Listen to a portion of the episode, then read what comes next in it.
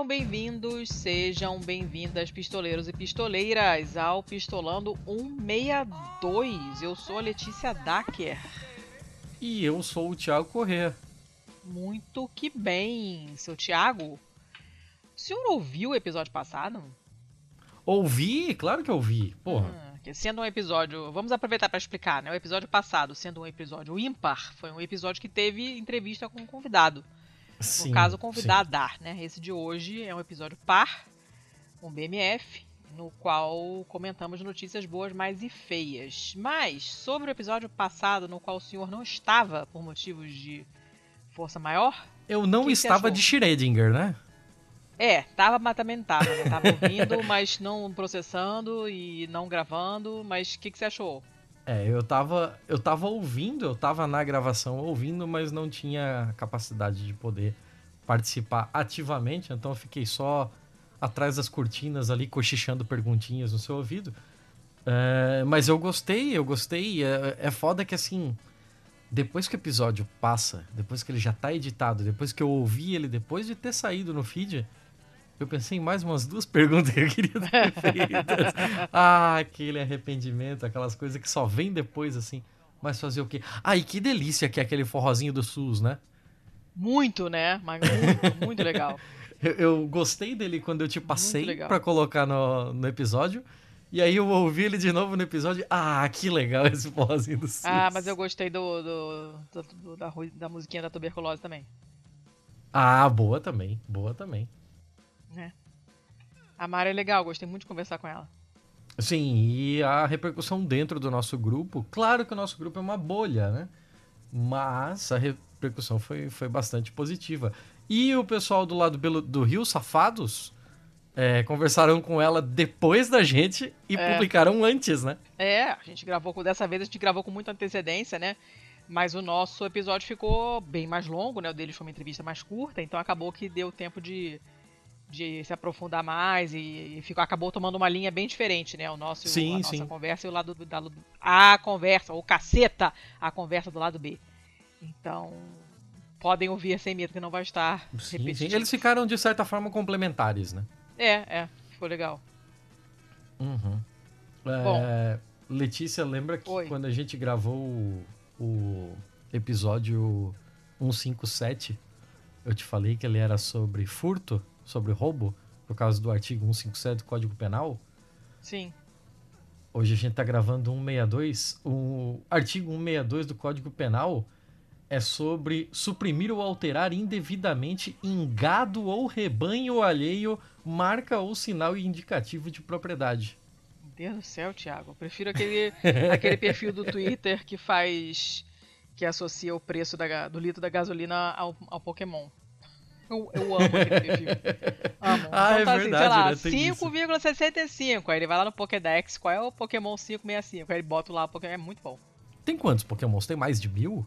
Não sei lá. tipo, se a gasolina chegar a 10 reais, tem como fazer um Pokémon ainda? Ah, eu não sei. Não sei te dizer. É, pelo eu menos sei, só, com só código do penal a gente não corre esse risco.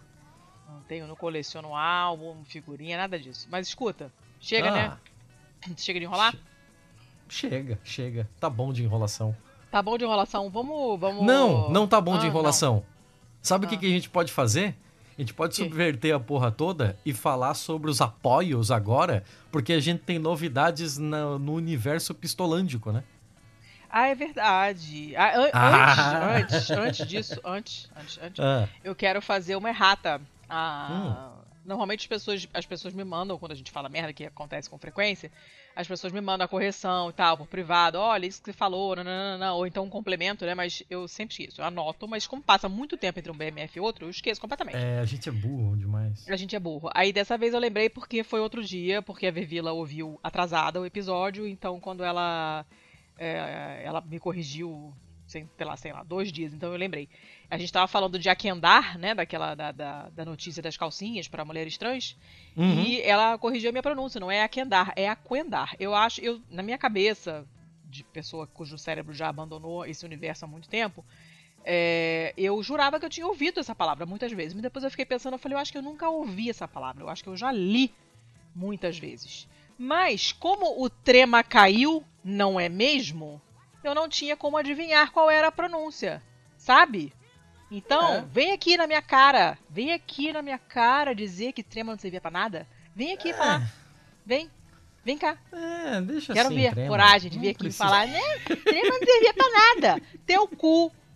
Teu cu. Servia. Servia para saber que não é aquendar, mas é aquendar. Ora, bolas. Volta, Teu trema. Cu, C trema U, né?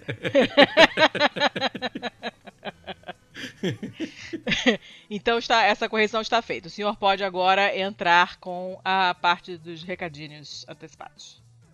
Ah, eu vou subverter a parada aqui e a gente vai fazer os recadinhos de apoios antes da hora, hum. justamente porque temos algumas novidades. Então, é, a gente vive falando aqui sobre se você nos ajuda, contribui de alguma forma para a gente manter aqui a nossa lojinha com a porta aberta.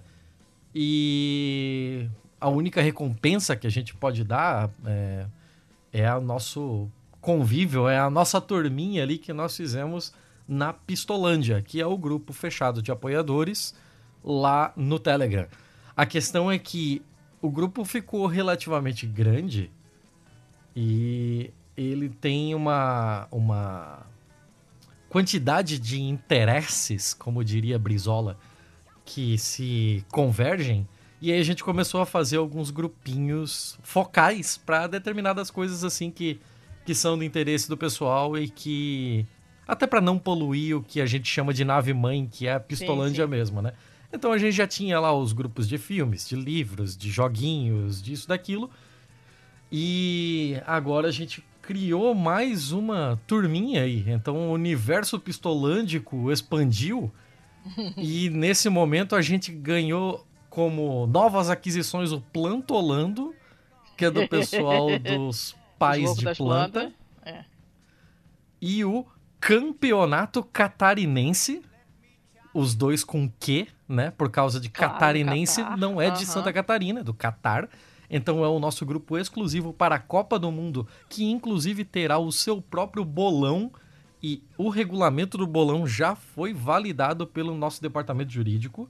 Em breve, é, todo mundo vai ter acesso, os apoiadores, claro. E o nosso novo. Como é que é o nome do outro lá, dona Letícia? Pistola Atletas. Pistola Atletas. Ah, é, você podia ter, ter ido um pouquinho melhor nesse nome aí, Não, né? Olha, nem era esse. Tinha feito, era outra coisa. Alguém sugeriu esse aí. O que, que você sugeriria? Ah, não sei. Não, ah, não me pega assim de, de, de surpresa, porra. É... é... Sei lá, marombando. Não, que marombando. A gente queria com P pra ficar na, na literação. Então, então esses dois, esses dois novos grupinhos aí, a Pistola Atletas é pro pessoal que tá malhando ou está voltando a malhar ou pratica ou quer praticar qualquer atividade física. E e é isso aí. Tem a galera que corre, tem a galera que nada, tem a galera que faz só academia, tem a galera que faz pilates, tem a galera que tá precisando de um empurrão para fazer as coisas, tem de tudo. E, e como diz a, a, a Grazi, né, aqui é do, do, do, do legislativo, é uma questão de accountability.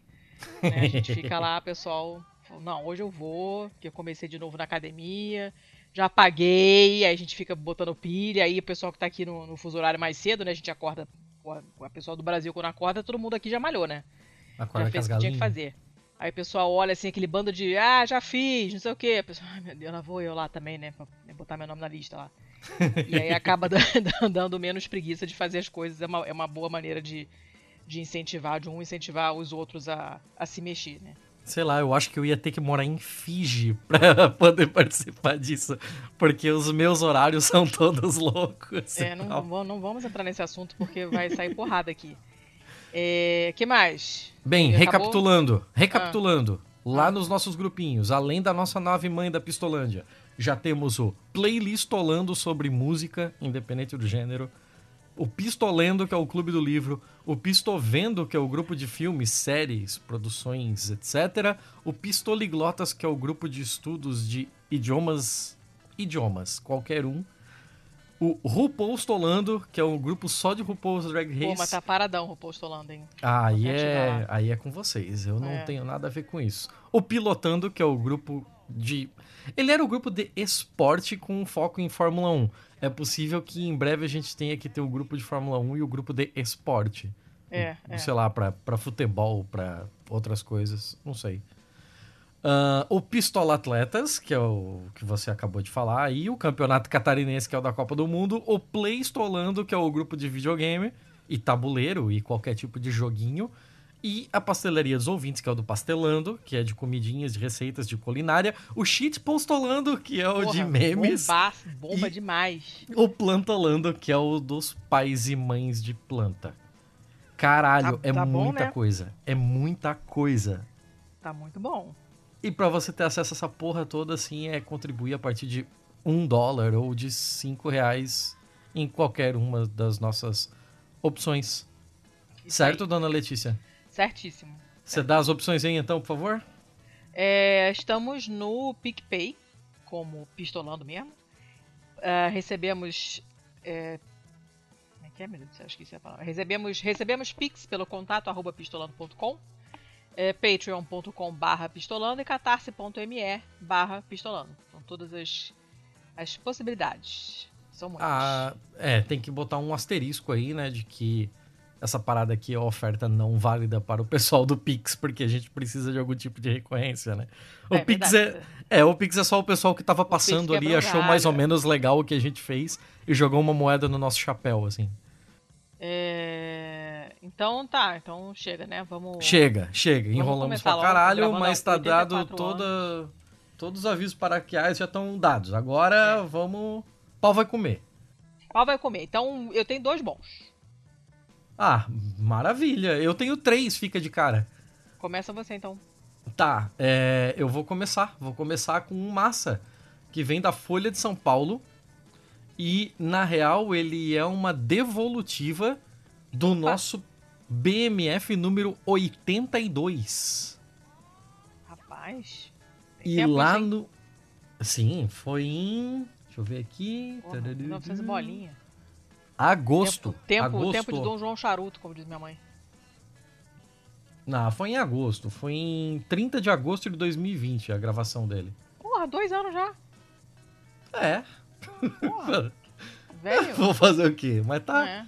É, pelo menos tem devolutiva. A gente, fa- a É. gente sempre fala nos nossos episódios, pô, vamos ficar de olho nisso, quem sabe a gente traz uma novidade. É, às vezes a novidade demora a fazer o quê? É, é, é, tá certo.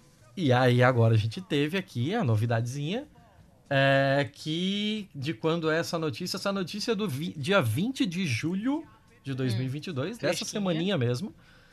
E você lembra do nosso amigo Birajara? Claro. Ah, O- eu ouvi essa notícia. O dinossaurinho que parece ter uns espaguete pendurado? Sim, sim, foi a capa. O Ibirajara foi a capa do, do. Exatamente, ele foi a capa daquele episódio. Aham. A notícia da Folha diz que o Museu Alemão terá de devolver o fóssil Ubirajara levado irregularmente do Brasil. O Museu de História Natural de Karlsruhe, na Alemanha, eh, será obrigado a devolver ao Brasil o fóssil do dinossauro Ubirajara jubatus, retirado ilegalmente do país por pesquisadores estrangeiros. A decisão do Conselho de Ministros da região de, Ba- de Baden-Württemberg, eh, que acatou na manhã dessa terça 19 um pedido da ministra da Ciência e da Tecnologia, eh, ministra da Ciência, Teresia Bauer, de acordo com uma avaliação do Ministério, existem dúvidas sérias sobre a legalidade da aquisição do fóssil. Olha só, quem diria. Haverá ainda uma investigação sobre outros exemplares brasileiros em posse do museu e a expectativa é de que eles também possam ser repatriados. Segundo a reportagem do jornal alemão Badische Neues Nachrichten, Toma um remédio pra O- tosse. Falei pra você tomar remédio. o Ministério da Ciência alemão se irritou com, abre aspas, a má conduta científica inaceitável do museu, fecha aspas. Rapaz, Que- ainda deu uma traulitada. Sim, que gerou danos reputacionais sérios à instituição rapaz. e ao país. Ih, caraca! Gostei? Nos últimos Esporro 18 vendado. A Letícia é aquela uma que fica atrás do cara que tá redigindo o texto dizendo. "Oh!"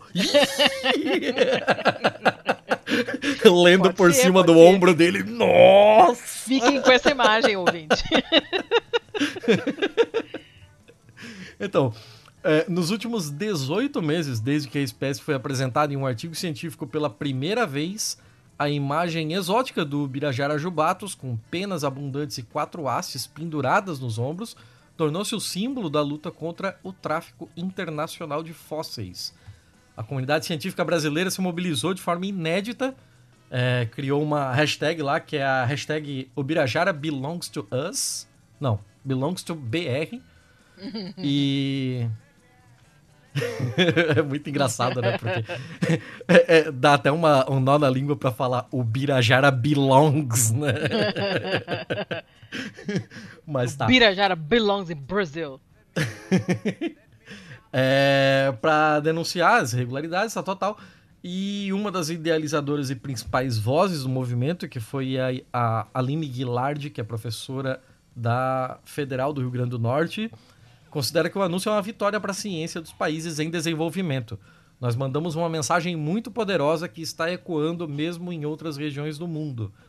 A gente gritou para o mundo e disse que é possível fazer uma ciência diferente, descentralizada, baseada em princípios éticos.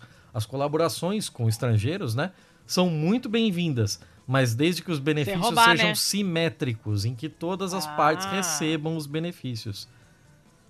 O o artigo científico que, que descreveu o Birajara foi assinado também por três pesquisadores estrangeiros e ele desrespeitava diversos pontos da legislação do Brasil que estabelece desde 1942 que ah, fósseis são patrimônio nacional. Eles têm venda proibida e para que saiam do país é preciso uma autorização formal do governo.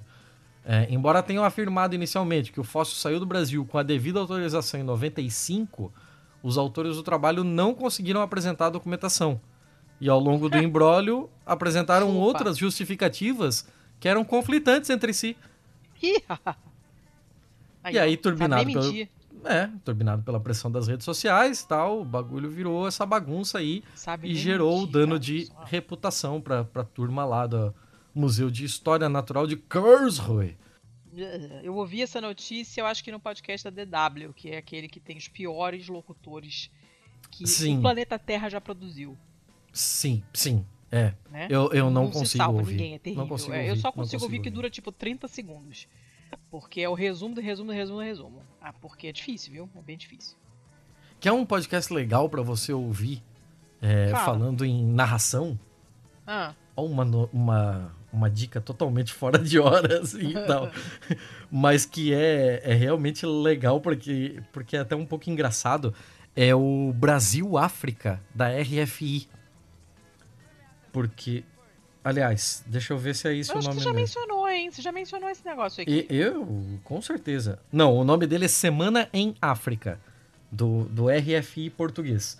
E é legal porque, assim, tem uma tem uma, uma locutora, a, a host mesmo, né? Que, que, a hostess, que, que vem chamando, vem fazendo a chamada das reportagens e tal, né? E aí depois ela vai, depois da chamada da reportagem, vem o repórter local para falar sobre ela. E aí é muito legal porque, tipo, fala de Moçambique, fala de Angola, fala de Cabo Verde. Ah, e você consegue pegar essas particularidades do sotaque de cada um desses lugares, né? Porque a gente tem aquele ouvido muito fechado para o português. E assim eu conheço inúmeras pessoas que têm dificuldade com o português de Portugal que para mim não eu não tive isso. Mas o português é, da, das ex-colônias é, da África ele tem suas particularidades e é bem legal de pegar esse tipo de coisa assim. É muito legal ouvir como o cara da Angola fala. O cara da Angola tem um jeito muito particular de falar Pô, eu estudei com um angolano e não, a gente não tinha problema com ele não, assim, de entender, né? Não, a gente não tinha problema nenhum com ele, que ele era gente boníssima. Mas não, não nem os pacientes, o pessoal entendia legal, assim. Cabo Verde também. Uhum. Eu, tenho, eu confesso que eu tenho mais dificuldade com português europeu mesmo. Não, é, eu não tenho dificuldade nenhuma em, em, ou, em ouvir nenhum deles, em compreender nenhum deles. Mas é curioso ver é, exatamente o que que cada um deu uma puxadinha, assim, sabe? Dos é, fonemas, é, aqueles, aqueles legal, é. empréstimos é. das línguas regionais, dos dialetos é, ali, né? Isso é muito bom. É muito legal de prestar atenção nessas coisas. É, e a gente não tem problema com, com, com africano nenhum, porque a gente tá cheio de empréstimo, né? Do, das línguas banto, dessas, dessas Inclusive, outras. são melhores palavras, gente. Nossa, Sim, claro. mais, as indígenas e as africanas são as mais legais de falar. Mas escuta, Ah, por que, que a gente tá O- falando disso mesmo? é, é, é o tama- olha a tamanha da digressão. Você já acabou com a tua notícia? Eu acabei, eu acabei. Então, bora, né? Tá, tá. Fica à vontade, então. Beleza, então eu vou para para para minha notícia. Claro. Ia sair, eu ia dar, botar o link do Independent, mas nem o bot tá conseguindo ler a notícia inteira, então vai tomar no cu. E aí eu achei um outro aqui do do France 24. France Boa. 24. E é uma notícia do começo de julho, do dia 8, e é muito bacana, é bem bem o tipo de notícia que a gente costuma dar no bom aqui, né? É, o fóssil humano europeu mais antigo possivelmente foi encontrado na Espanha. De Uh. quão antigo estamos falando? Calma aí. Até agora, o fóssil de hominídeo né, mais antigo Uhum. que tinha sido encontrado na Europa era uma mandíbula né, inferior ali, ó, o maxilar, que foi, é, foi datado de 1,2 milhão de anos. Aí Tá, é, agora. 1,2 milhões. Ah, Quanto que é a, a Luzia aqui do Brasil mesmo? É, não lembro essas coisas, Thiago. Não, não pergunta número, tempo, não sei contar nada. Caralho, desculpa, sei, não mas. sei. Sou muito tô- ruim. Google Ó. você que eu não sei. Tá, já achei aqui. É 12 mil a 13 mil anos. Ah Nossa. lá. Pois é. Aí, acharam, descobriram um fragmento de mandíbula no norte da Espanha.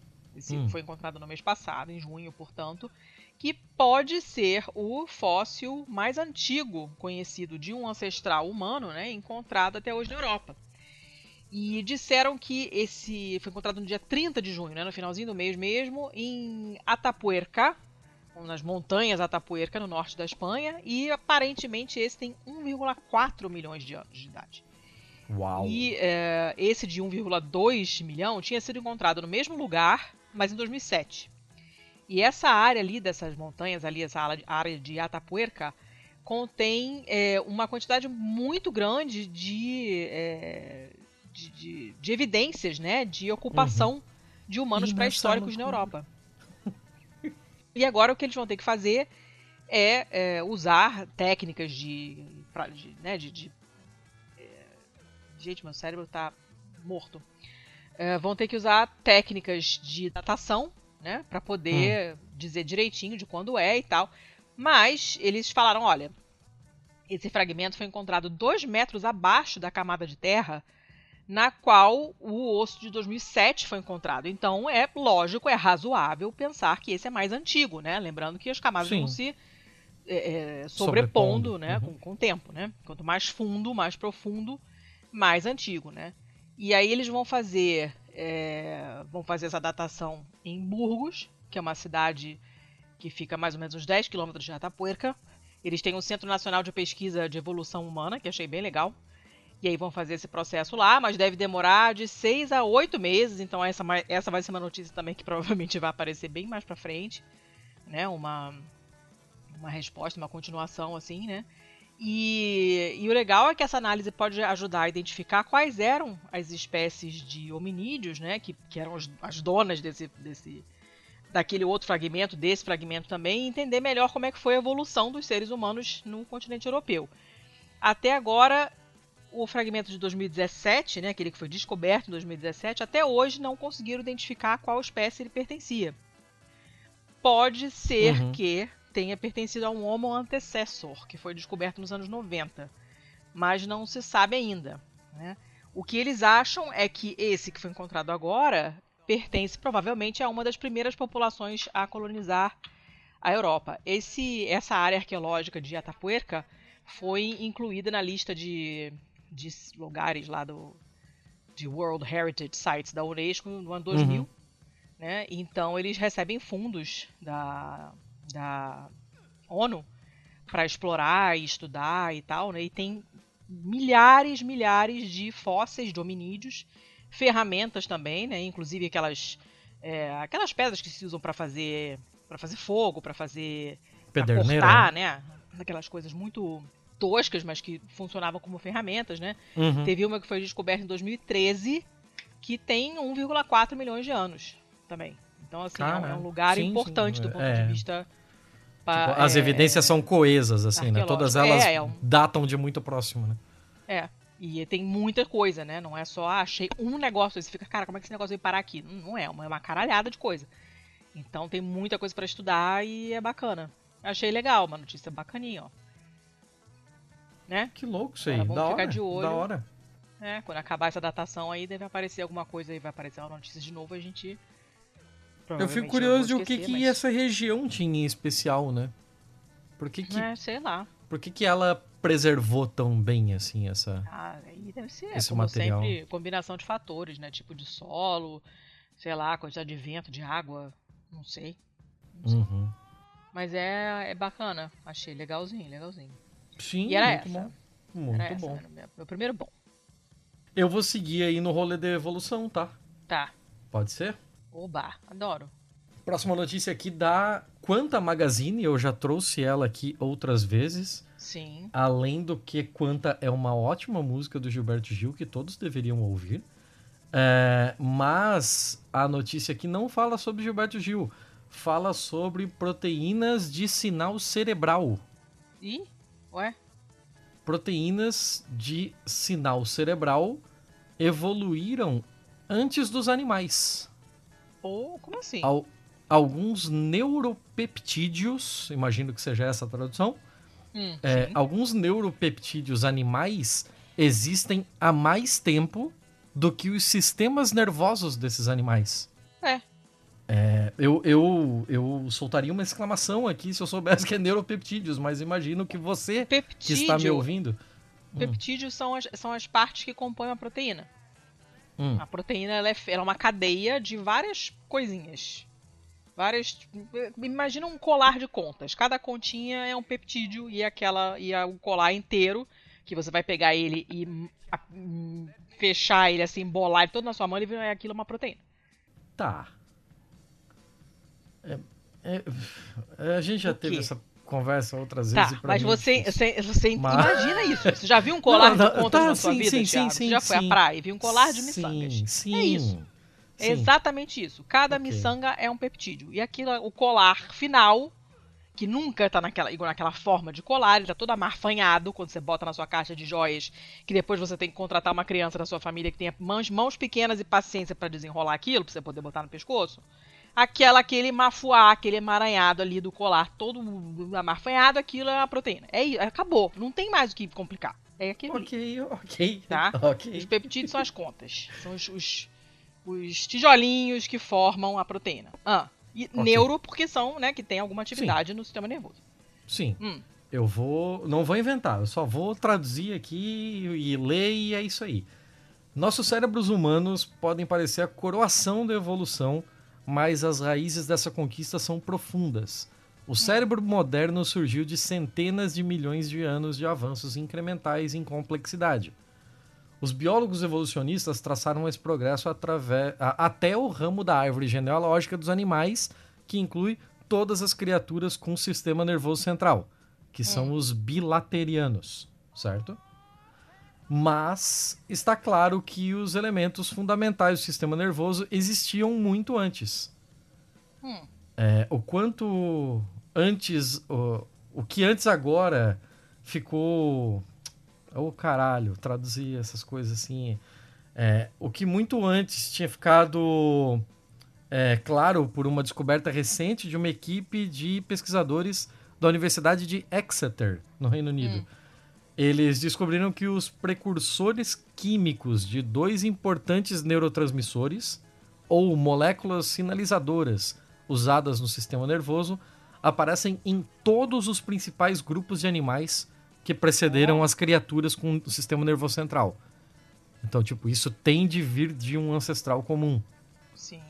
A grande surpresa, porém, é que essas moléculas também estão presentes em parentes unicelulares, Hum. Que são os coanoflagelados. É, essa descoberta mostra que os neuropeptídeos animais se originaram antes mesmo da evolução dos primeiros animais. A descoberta resolve uma questão de longa data sobre quando e como os neuropeptídeos animais evoluíram. É, disse o Pavel Burkhardt, que estuda a origem evolutiva dos neurônios no SARS International Center for Marine Molecular Biology, na Noruega. Uh, ele é, também indica pelo menos que pelo menos algumas das moléculas sinalizadoras fundamentais para o funcionamento dos nossos cérebros evoluíram para um propósito totalmente diferente em organismos que consistiam em apenas uma única célula. Hum. Então, os sistemas nervosos animais são feitos de neurônios que conectam aos outros, papapá, sinapse, uhum. e com uma variedade de pequenos neurotransmissores peptídicos. E esses peptídeos são a linguagem com a qual os neurônios falam uns com os outros. Mas quando os biólogos evolucionistas tentaram deduzir quais células animais começaram a usar essa linguagem, aí tudo começou a ficar meio obscuro, né? A obscuridade da evolução animal inicial interferiu. Uma variedade de moléculas muito semelhantes aos neuropeptídeos é produzida por quase todos os grupos de animais primitivos, incluindo os ctenóforos, que são as medusas de pente, os cnidários, medusas, corais e anêmonas do mar, é, mesmo os animais extremamente simples, chamados placozoários, que não produzem células semelhantes a neurônios. Cara, ele não produz nada nem parecido com neurônio, mas ele hum. já tinha neuropeptídeos. Olha só.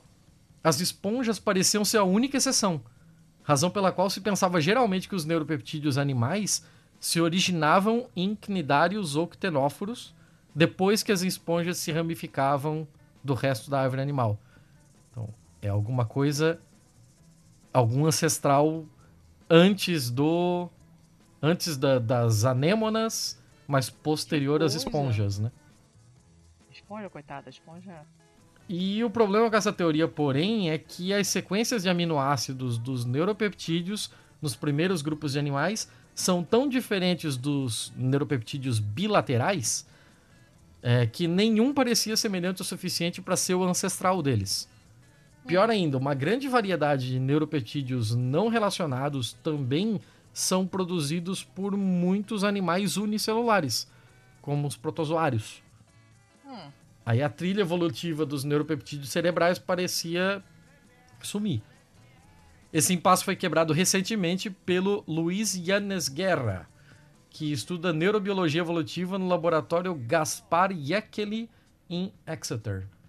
Uh, Para traçar a origem e evolução de vários neuropeptídeos animais, o Yannis Guerra uh, mapeou neuropeptídeos na árvore evolutiva de animais de ramificação precoce e os seus parentes mais próximos, que são os coanoflagelados. A partir do trabalho de doutorado dele, ele já havia criado uma grande lista de neuropeptídeos animais, e quando começou a procurá-los mais abaixo na árvore evolutiva, tropeçou na percepção de que os coanoflagelados produziam precursores proteicos de dois neuropeptídeos maduros, a finixina e a nesfatina. É, a sua presença em coanoflagelados foi uma surpresa porque eles geralmente aparecem no contexto de neurônios emissores e receptores. Em um organismo unicelular é mais difícil entender. Hum. Porque você Sim. vai levar informação de nada para lugar é, nenhum, é, né? É. Isso mostra que essas moléculas neuronais começaram a evoluir antes mesmo da necessidade dessa extensa comunicação entre célula e célula. E, e, isso é meio contraintuitivo, né? Tipo, por que, que você tem esse tipo de estrutura sendo é, desenvolvida se ela teoricamente não tem uma função, né? Você não não tem o que transmitir nem para onde transmitir, né? E os precursores da fenixina e nesfatina não são usados diretamente como neuropeptídeos pelo sistema nervoso. Em vez disso, esses longos peptídeos são precursores químicos que são cortados e processados em moléculas menores que se tornam neuropeptídeos funcionais e maduros. Sua identidade oculta pode ser o motivo pelo qual eles não foram identificados como promissores anteriormente. Uh, eu não entendi tudo, mas Mas você ter entendido que ele veio antes do, de, de, de, ter uma função já é, já é interessante. Agora vamos ter que entender isso aí. É. Como que isso apareceu, por que que apareceu. Que, tipo, a primeira vez que uma coisa aparece e sem função, beleza, apareceu por, por acaso, se for uma função que do ponto de vista evolutivo é, é maneiro, né? Pode uhum. ser que fique. Mas se é uma coisa muito prevalente, e começa a ficar esquisito, né? Porque aí já não é mais tanto. Faz muito acaso, pouco sentido, né? É. É, é. muito estranho que isso aconteça. Pô, mas é interessante isso aí, dá caminho para estudar um monte de coisa, achei legal. Ah, é maneiro, é maneiro. Talvez se é, quem estivesse narrando soubesse alguma coisa mínima sobre do que se trata, talvez poderia ser um pouco melhor, mas sei lá, vocês lê aí, vocês decidem. É, gostei, achei legalzinho, ó, tem coisa bacana. Tá, eu vou pra minha próxima então, pode ser? Manda brasa. Essa também veio do Science Alert e veio do Gustavo de novo. O Gustavo tá todo trabalhado no Science Alert, deve ficar lá o dia inteiro olhando até aparecer uma coisa maneira e tá certo ele, porque tem muita coisa legal. É, e generosamente me passou esta notícia. É uma notícia agora do dia 12 de julho. É, lembrando que hoje é dia 24. Né? E, e deixa eu te fazer uma pergunta antes de te passar a hum, notícia. O que, hum. que é, é, ser fazendeiro, agricultor? O que, que, que é para você? Ah, ser agricultor? É, um fazendeiro ele faz o quê? Pra, se, eu, se eu quisesse ele... ser chamada de fazendeira, eu teria que fazer o quê? Você tá me perguntando isso de um, num contexto político? Do agro? Claro que não. Óbvio que não, garoto. Caralho. Céu. Daqui a pouco você tá cantando jingle de campanha publicitária do Laos de 1248. Não, Para, eu... te sai desse assunto. Não tem nada a ver com isso. Não, eu tô. Bicho. Tá, de bicho? É. De. Mas antes de chegar no bicho, eu quero que você me dê a sua definição de farming. O único farming que eu lembro de bicho é de formiga. Ah, que, que, por? Que, porque ela, ela meio que cultiva os pulgões lá pra, pra tirar proteína do cu deles lá. É ah, tudo que eu sei sobre. É, mas é, não é bem isso, não. Cu. Ela leva ah, também aquelas plantinhas é lá pra. Não. Não, né? Não. Ok. Não, é carboidrato. tá falando de, do macronutriente errado. É... Inclusive, isso explica muita coisa sobre a sua alimentação, o fato de você achar que só é a mesma coisa. Mas tudo bem.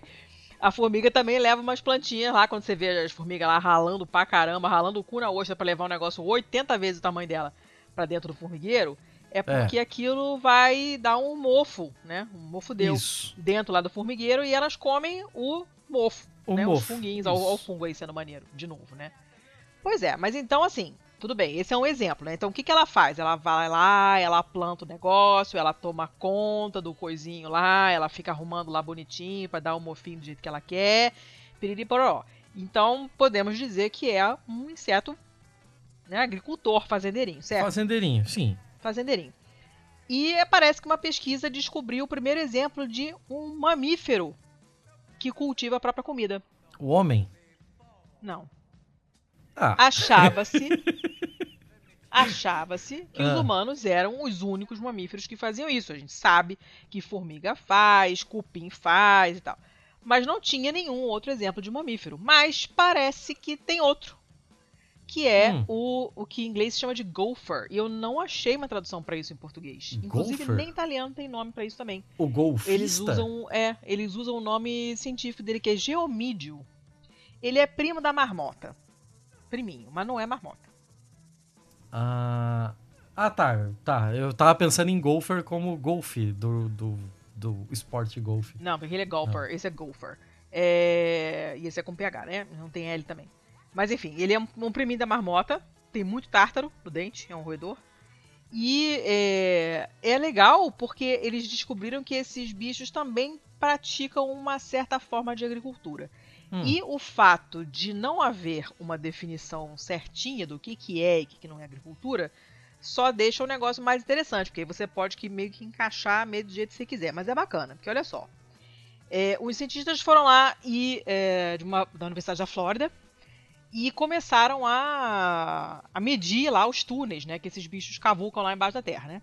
Hum. E uh, tem centenas de metros de, de, de, comprimento esses túneis, eles fazem um monte de curva e tal, vivem sendo modificados, vendo são refeitos toda hora, e fertilizados, obviamente, porque os bichos vivem ali no buraco, então fazem xixi e cocô ali dentro, né? Deve ser ó, o cheirinho, ó, beleza. E uh, o que se encontrou é que eles eles cultivam essa fonte de comida deles, né? E em túneis que eles já cavaram antes, cavam alguns túneis só para isso também. Eles, os cientistas estudaram o crescimento de raízes, de umas raízes de uma planta que eles comem. Eles, não os cientistas, os gophers, né, os primos da marmota. Né, eles pegaram uma parte assim mais isolada dessa rede de túneis desse bicho, foram lá e calcularam lá que essas raízes que crescem para dentro dos túneis podem chegar até entre 20 e 60% das calorias diárias que elas precisam consumir. Né? Essas criaturinhas. Hum. E, e, como dá muito trabalho você tomar conta dessa, dessa rede de túneis, né? Se você não, se não for uma coisa que vale a pena, o bicho não vai fazer. Né? Quando uhum. essas raízes é, chegam no, no, nos buracos, né, nos túneis, esse, o crescimento das raízes é encorajado pelo cocô e pelo xixi dos bichos que é uma forma de fertilização. Obviamente ele não sabe o que ele está fazendo, mas eles evolutivamente entendem que onde eles cagam e mijam a raiz cresce melhor e portanto ele vai ter mais coisa para comer. Hum. Né? Então não é uma forma muito sofisticada de agricultura, mas dá pra, dá pra se você estender um, um pouquinho. É, dá pra você. É, tá. Pode ser, né? Eles gastam muito tempo e muita energia defendendo essas colheitas deles, digamos assim, né? fazem é, a manutenção dos túneis o tempo todo, o tempo todo administrando as condições né, nas quais as raízes estão ali crescendo e tal. E se alguém, se tiver alguma ameaça externa, eles vão atrás para defender. Eles, eles é, criam, né? Eles ajudam a criar esse ambiente perfeito para que essas raízes possam crescer, né? E, e são praticamente a única fonte de comida que esses bichos têm. É, eles normalmente não interferem com as atividades humanas, estão lá quietinhos fazendo as coisas deles, acabam sendo muito positivos para o ambiente porque eles aeram o solo, né, conforme eles vão cavando o buraco e, e, e, e, essa, essa troca, né, esse turnover de, de, terra, né, cada vez que você mexe na terra, você cavuca lá, os nutrientes que estavam no fundo passam para cima, então tem uma renovação uhum. do, do solo igual a minhoca, né, minhoca é bacana. Né? E enfim, então acham que é legal. Falam, olha, isso aqui a gente, né, não, a gente não vai dizer que ele tá lá com saco de fertilizante, né? Voando o avião, passando com o avião em cima para socar glifosato na planta, não é isso. Mas eles estão administrando umas, umas raízes que estão ali, que são a, a imagem mental deles. disso. É, eu, se eu soubesse desenhar, eu desenharia, mas eu não sei. Então essa capa vai ser outra coisa, não vai ser esse bicho. né? Mas é legal, assim. E aí, assim, você tem toda essa discussão do que é agricultura, né? E o pessoal fala, ah, é... poxa, se você não plantou, você não está sendo fazendeiro. Você não está praticando agricultura se você não plantou. Tá, hum. tudo bem, mas você tem, por exemplo, áreas de árvores frutíferas que são é, são só administradas, né? Já foram, foram plantadas uma vez e acabou. E você só fica.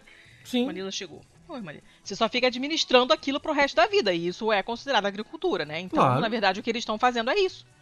Eles estão administrando coisas que já estão lá. E isso, teoricamente, oficialmente, poderia colocar e dar a carteirinha de, de fazendeiros para eles e tal.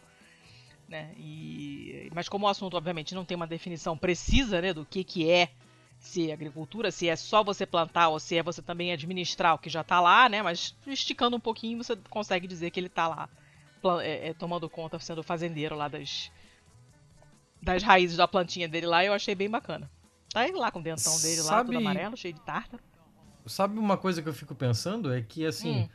a, a, agricultura foi meio que é, o nosso o nosso indicativo de que a gente de fato largou o nomadismo e passou o sedentarismo, né? Uhum. Tipo, é, de que forma será que comportamentalmente na evolução desse desse bicho isso afetou? Será que ele ele tinha um outro comportamento, ele passou a ser mais sedentário para cuidar dessas, dessas plantinhas? essas coisinhas? Ah, eu não sei se mais sedentário, porque eles dão, eles gastam bastante energia cavucando, né? Fazendo os túneis e tal. Não, é Não, coisa- sedentário no sentido de não fazer grandes deslocamentos atrás do nutriente. Procurar mais cultivar o seu do que ficar procurando onde tem. Aí eu já não sei. Sacou? Saquei. Não sei te dizer. Fico curioso pra saber se ele É. passou a ser sedentário nesse sentido, né? A É. não ser. É, ou, ou, ou se não, sei lá. Não sei, não sei, mas achei bacana. Mas você concorda comigo que o bagulho do, da formiga é, é farming? O- a- Sim, a- a inclusive o formiga artigo com- fala isso mesmo, fala que a gente sabe dos insetos que fazem isso, que é considerado uma forma de agricultura também, né? Por isso que colocaram o, esse bicho também na mesma, no mesmo clubinho, porque é uma forma, obviamente, super primitiva, mas tá lá, né? Hum, Não, mas assim, A- a- quando a formiga, a formiga faz é mais isso... sofisticada. é. Não, mas quando a formiga faz isso, levando plantinha pra crescer mofo em cima, é uma coisa. Agora, quando a formiga é, fica alimentando o pulgão pra beber do cu dela depois, Hum. é outra coisa. É, Tipo, aí já é pecuária.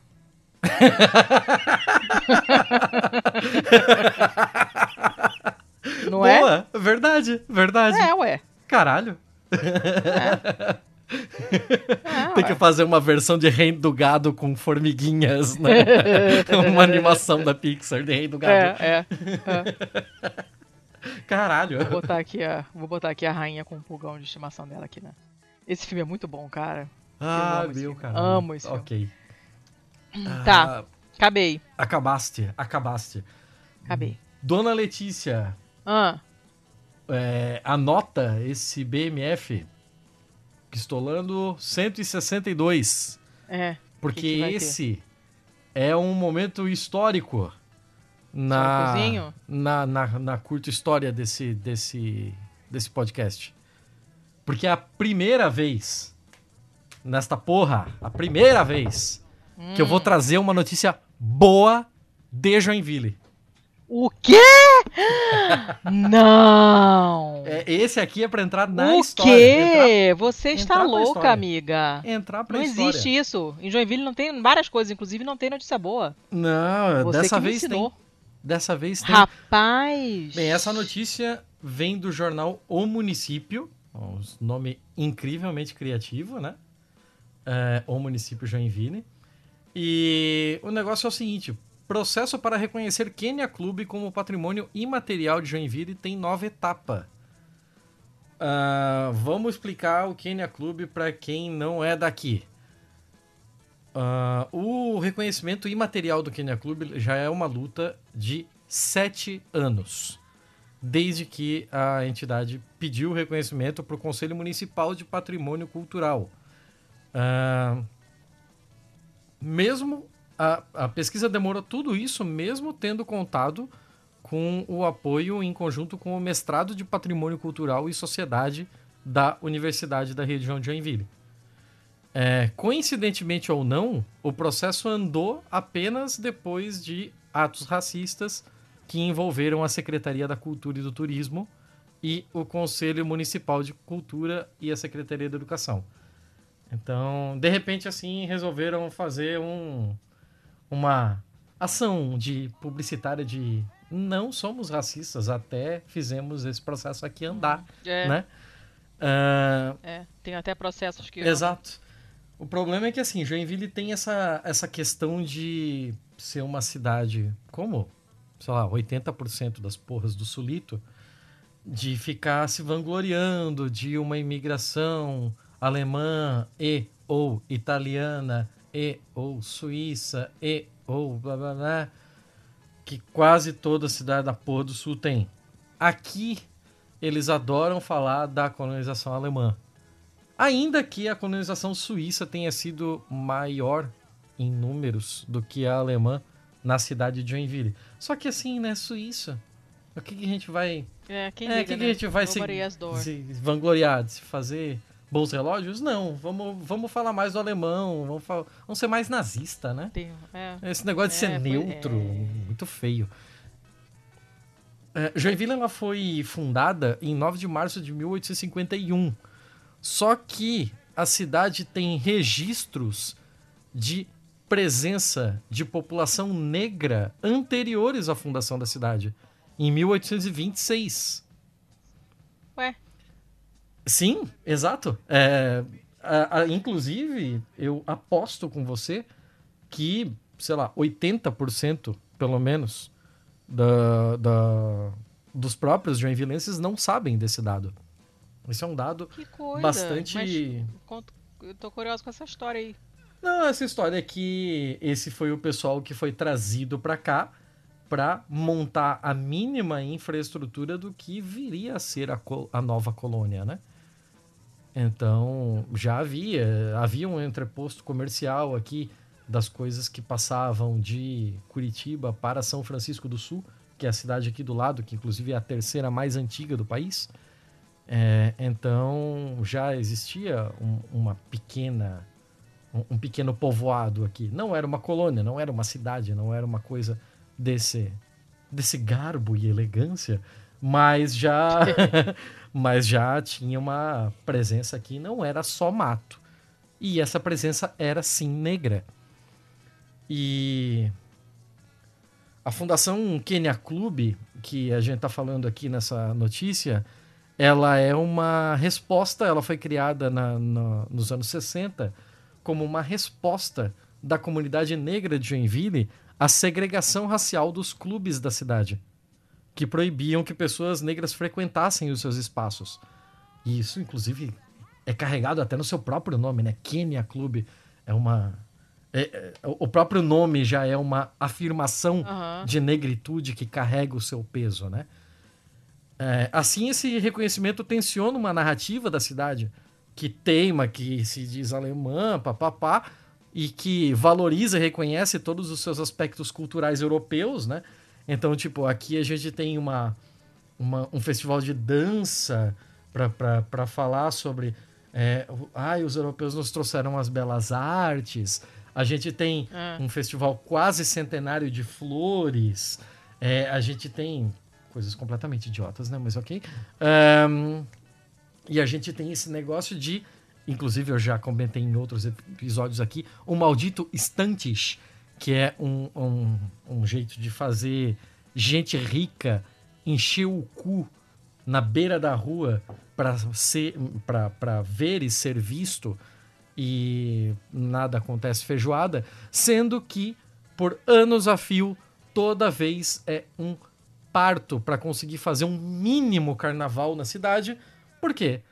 Será porque é uma, uma festa de matriz negra? Jamais saberemos, né?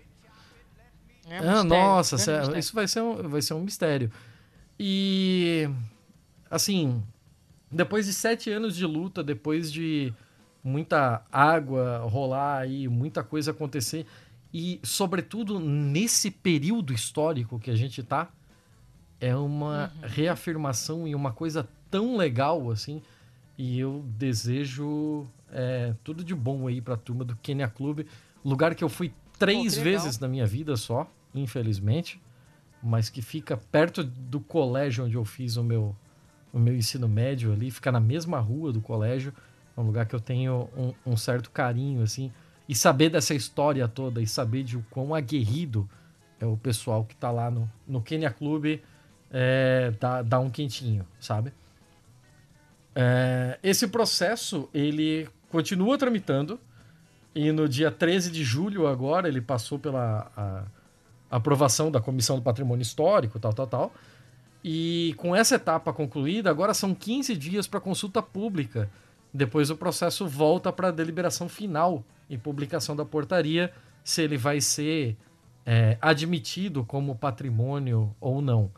Então, se você está ouvindo esse episódio antes do dia 30 do 7, é, entre no link que vai estar tá nas descrições ali e dê aquela força para a gente fazer o Kenya Club virar um lugar de expressão da negritude e da raiz afro do, dessa cidade tão metida à europeia. Ah, bacana, hein? Gostei. É, é um bom que vem com convocação, né? Mas é isso aí. Pô, mas é legal, gostei dessa. Fechamos o, fechamos o bom muito bem. Não, é, porra. É, tá. Eu, eu, eu sou fã dessa história. Eu acho muito louco. Um, um dia nós ainda vamos fazer. Aqui, a gente tem esse negócio aqui, né? Do, dos praticamente 25 anos de, de presença negra em Joinville antes da oficial fundação com os imigrantes. Um dia nós ainda vamos fazer um episódio aqui sobre invisibilização negra nas histórias de fundação das cidades. Eu conheço outras histórias aqui da região. Opa, aí. Uhul. Já tem. Beleza, então tá. Muito bem, fechamos essa categoria. Vamos então fechamos para o, o bom, mal... dona Letícia. Fechamos o bom e não deu deu que uma hora de episódio. Não, bora, bora, andar isso aí, pelo amor de Deus. Eu tô com calor, meu ar-condicionado não tá dando vazão porque ele não chega aqui no escritório, tá foda. Vamos, vamos, vamos acelerar isso aí. Ah, Quantos mal você tem? É, eu tenho para empatar contigo. Eu tô com dois. Então começa. Tá. Eu vou começar com o mal que você me cedeu. Ah, ok. Né? De um site chamado Undark. Entendi nada. A notícia é agora do dia 19, razoavelmente bem fresquinha, fresquinha, dia 24, 19. E o, o, a notícia é essa aqui, né? Que as, as empresas estão desafiando o é, banimento né, aos mexicanos que atravessam a fronteira para vender sangue. O que, que acontece? Essa notícia, gente, é tudo horrível. No ano passado, o governo dos Estados Unidos passou a impedir, né, que os mexicanos é, atravessassem a fronteira para os Estados Unidos para doar sangue. E uhum. as clínicas de plasma querem Para doar reverter. não, né? Para vender sangue. Para vender. Tá, olha, a manchete está dizendo donate blood, tá? Ela fala sell antes e depois ela fala donate. Então calma que a gente vai chegar lá. Okay. As clínicas de plasma querem que essa decisão seja revertida. Aí o que, que acontece?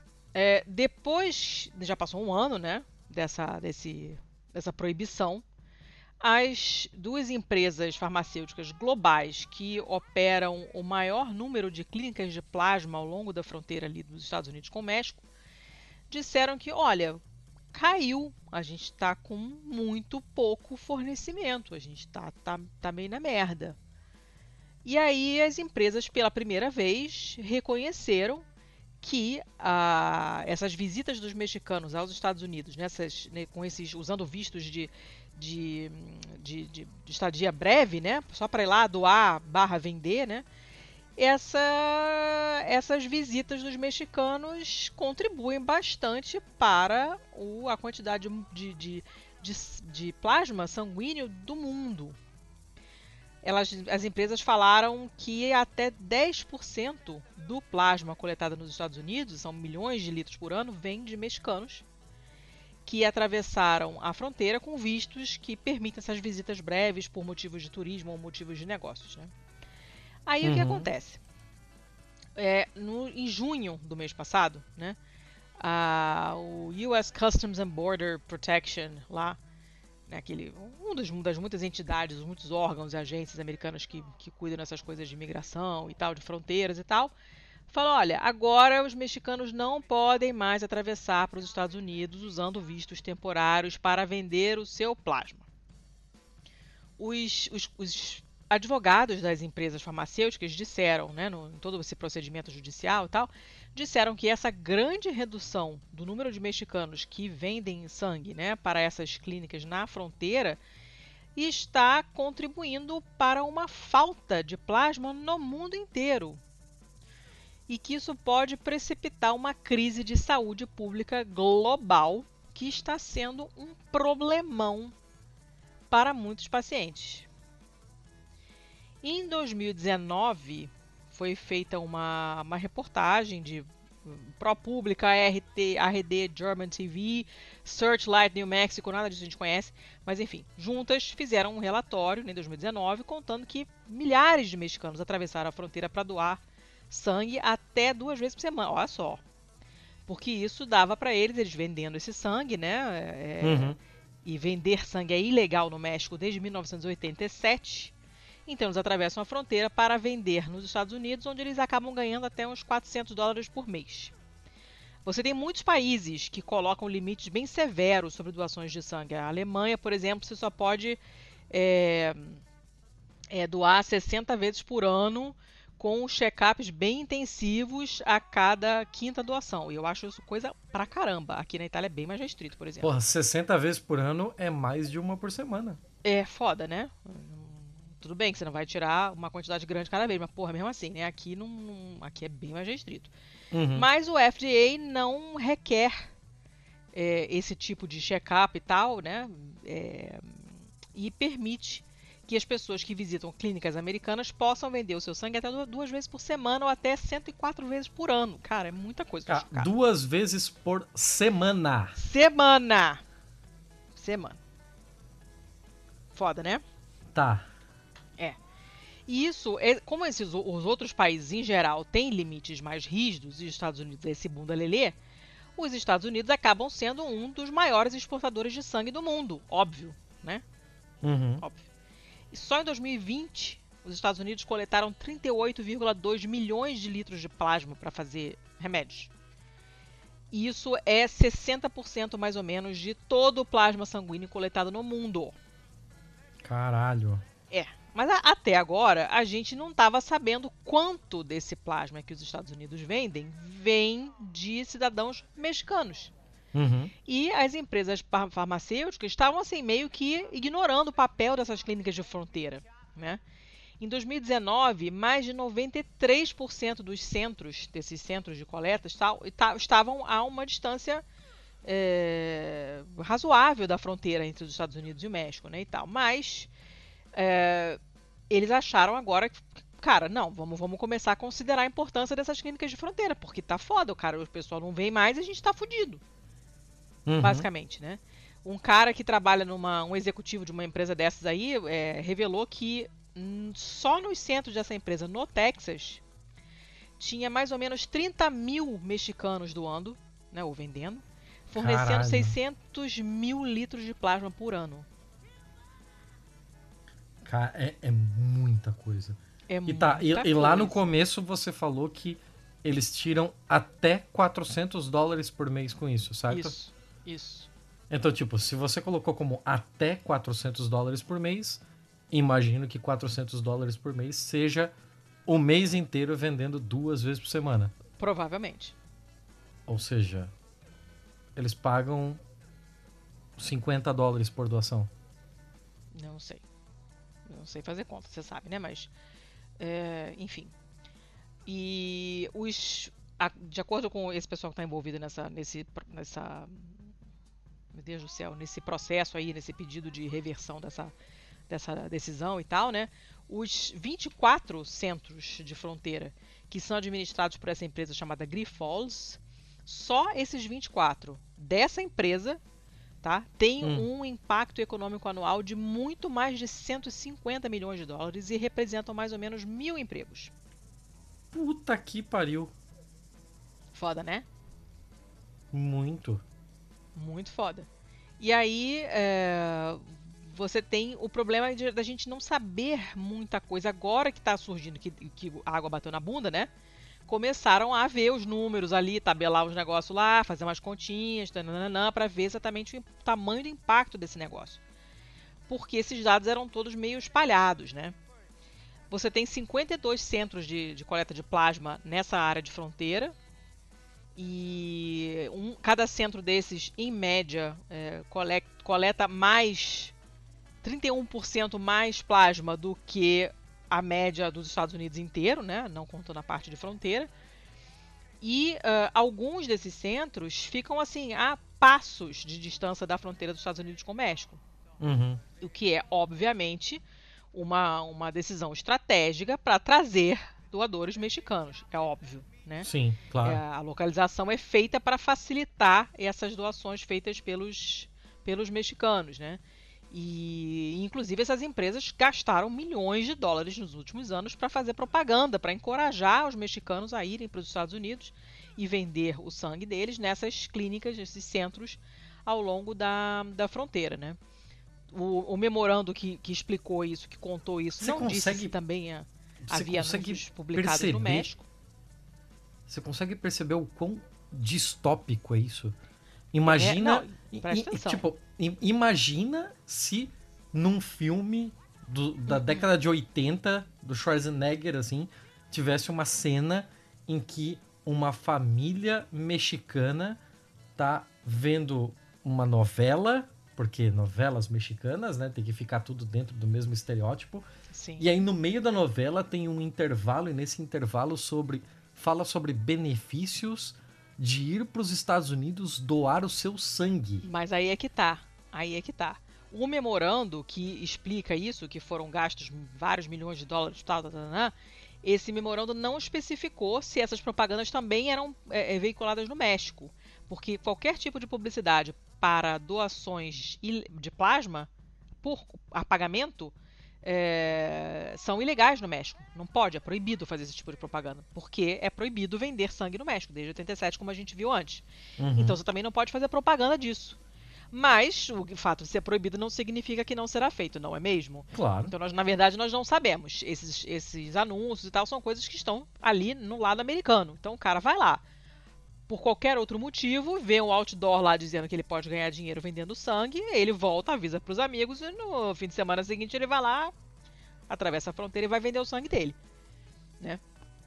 Esses cara, mexicanos que entravam nos Estados Unidos para vender o sangue, né, eles entravam com visto B1 ou B2, que são vistos que dão direito a ir para lá para fazer compras, para fazer negócio, para visitar locais turísticos e tal, né? Uhum. E essa área de venda de sangue era considerada uma coisa meio cinzenta, assim, né? Tinha gente que deixava. Olha, beleza, se você disser que você vai lá para o centro para vender o seu plasma, eu deixo você ir. Outros diziam que não, então não era uma coisa muito padronizada. Em 2021, é, essa, esse, essa patrulha ali, o patrulhamento ali da, da, das fronteiras, é, acabou emitindo esse guia interno deles ali que impede é, que esses, essas pessoas com visto de curto prazo vendam o sangue. Só que aí ah, essas empresas grandes, essa Grifols que eu falei, uma outra chamada CSL, entraram contra, entraram com uma ação contra essa decisão, né? E falaram, olha, há 30 anos esse pessoal do México entra tranquilamente com visto B1 e B2, especificamente para vender o plasma nesses centros que pagam por eles, né? Por esse uhum. plasma. Tem 30 anos que isso acontece. Agora você resolve de uma acordou hoje, ah, não, não quero mais. Né? Aí o, essa Customs and Border Protection falou: não, imagina, isso aqui nunca foi permitido. E aí, em junho de 2021, né, esse, essa, esse Customs and Border Patrol largou esse guia lá e falou: olha, não pode. Não pode vender plasma. E aí, esses centros de coleta de plasma da fronteira ali piraram na batata, né? O pessoal surtou, falou: cara, tamo, tamo fudido. Tamo fudido. Aí na página do do Facebook em espanhol dessa empresa, Grifols, né, eles postaram, olha, a gente está tendo um monte de gente perguntando quando é que vocês podem vir doar, a gente não sabe. A gente não não, não, não, não tá sabendo o que fazer, né? E aí alguém é, respondeu embaixo, assim, alguém, alguém que já tinha ido lá vender o plasma, né? Falou, ah, a gente não é nós não somos mais heróis que estão salvando vidas, que era o que eles diziam que a gente era, né? Essas pessoas são, são é, solidárias, são verdadeiros heróis, porque elas vêm aqui, vendem o plasma e tananã, e nananã. Não, agora não é uhum. é isso. Eles só usaram a gente, né? Pagando muito pouco, por sinal. E desde então, essas doações, obviamente, caíram drasticamente. As empresas farmacêuticas estão todas fodidas, tem, tem quedas de 20% a 90%. E tinha um, um centro particularmente grande que normalmente coletava 5 mil doações por semana Caiu pra 200. Caiu pra 200. Caiu pra 200. Caralho. É, Caralho. Pois é, né? Pois é. Pois é, pois é, pois é, pois é. E aí, o que eles estão querendo agora é que haja regras claras para as pessoas que atravessam a fronteira para vender sangue. A entrevistar uma pessoa aqui que eu não. Uma, uma, uma moça chamada Genesis. Eu me recuso a admitir que existe uma pessoa com esse nome. Ela é uma estudante de Ciudad Juarez, Juarez, de 23 anos, e ela falou assim, cara, eu tô ficando com medo de perder o meu, meu visto, porque quando eu entro nos Estados Unidos pra, regularmente, né, para vender o meu sangue e tal, não sei o quê, eu vou com o meu vistinho bonitinho, né, e eu tenho medo de não conseguir mais ir porque não, me, não, não, me, não vão me dar mais esse visto. E uhum. uh, uma pessoa que trabalha, um gerente de uma dessas desses centros de coleta de plasma da fronteira, que pediu para não ser identificado porque o caso ainda está em andamento no tribunal e tal, falou: olha, eu vou ter que despedir dois terços dos meus funcionários e vou ter que reduzir os horários de funcionamento do centro porque não está tendo gente para doar, né, para vender. Seria ótimo se eles permitissem que os mexicanos viessem novamente, porque as pessoas dependem disso tanto do lado de cá quanto do lado de lá. E é essa que é a parte distópica da coisa, é você precisar que alguém vá lá doar e você precisar pagar para ela. E, e o visto da pessoa depender disso. Não, você pode vir se você vier vender o seu sangue. Não estamos falando de vender as suas bananas, de vender o seu artesanato. Nós estamos falando de vender o seu sangue. Não, é, é e assim, a gente passou já para um lado da discussão de ah, a gente precisa regulamentar para dar mais segurança para que eles possam vir aqui vender. Ah, é, parece a. Não é esse o problema, né? Esse é, o problema é, é exato. Muito, a gente está num nível de absurdo tão grande que querer minimamente controlar o caos parece aceitável. Tipo, é igual o, o, Partido Democrata falando que não, a gente precisa colocar melhores regras para que a gente possa fazer a checagem psicológica de garotos de 18 a 21 comprando fuzis. Meu amigo, deixa eu te explicar o um negócio. É, tipo, não, só não. É, cara, assim, ó, essa notícia, ela me fode completamente. A gente acabou de falar aqui sobre as formigas e os pulgões. E o quão diferente é o que os americanos estão fazendo com o sangue dos mexicanos? Tipo, o quão diferente é o que o caralho do sistema capitalista tá fazendo com esses mexicanos do que a porra da Matrix fazia com aquelas fazendas de humanos, cara? É, é isso aí. É, é tipo, porra! É isso aí. Dureza, né? Bom, a notícia foi você que me deu, agora, agora aguenta. Mas eu já estou pronta para o seu primeiro mal. É, é. Tá pronta? Você acha que tá pronta? É. é, eu digo assim por falar, né? Falo por falar. Pronta, tá. pronta, assim, não tô não, mas enfim. Ah, eu vou trazer aqui uma notícia do Queens Daily Eagle. E é o jornalzinho do bairro do Queens, lá da, de, de Nova York, certo? E é uma parada muito doida isso daqui que aconteceu também, que um cara no Queens, ele foi condenado a 30 anos de prisão pelo assassinado, pelo assassinato de um detetive que foi baleado pelos seus próprios colegas policiais. Então, tipo, ele não estava na cena do crime, ele não portava uma arma e ele foi condenado pelo assassinato deste detetive. Como? Eu tô tentando entender. O nome do cara, ele é Jagger Freeman. Ele encontrou um, um outro cara é, que eu tô procurando o nome aqui no meio da. Ah, o nome do detetive que foi morto é o Brian Simonsen. É, o, o Jagger Freeman, ele é um, um cara que tem.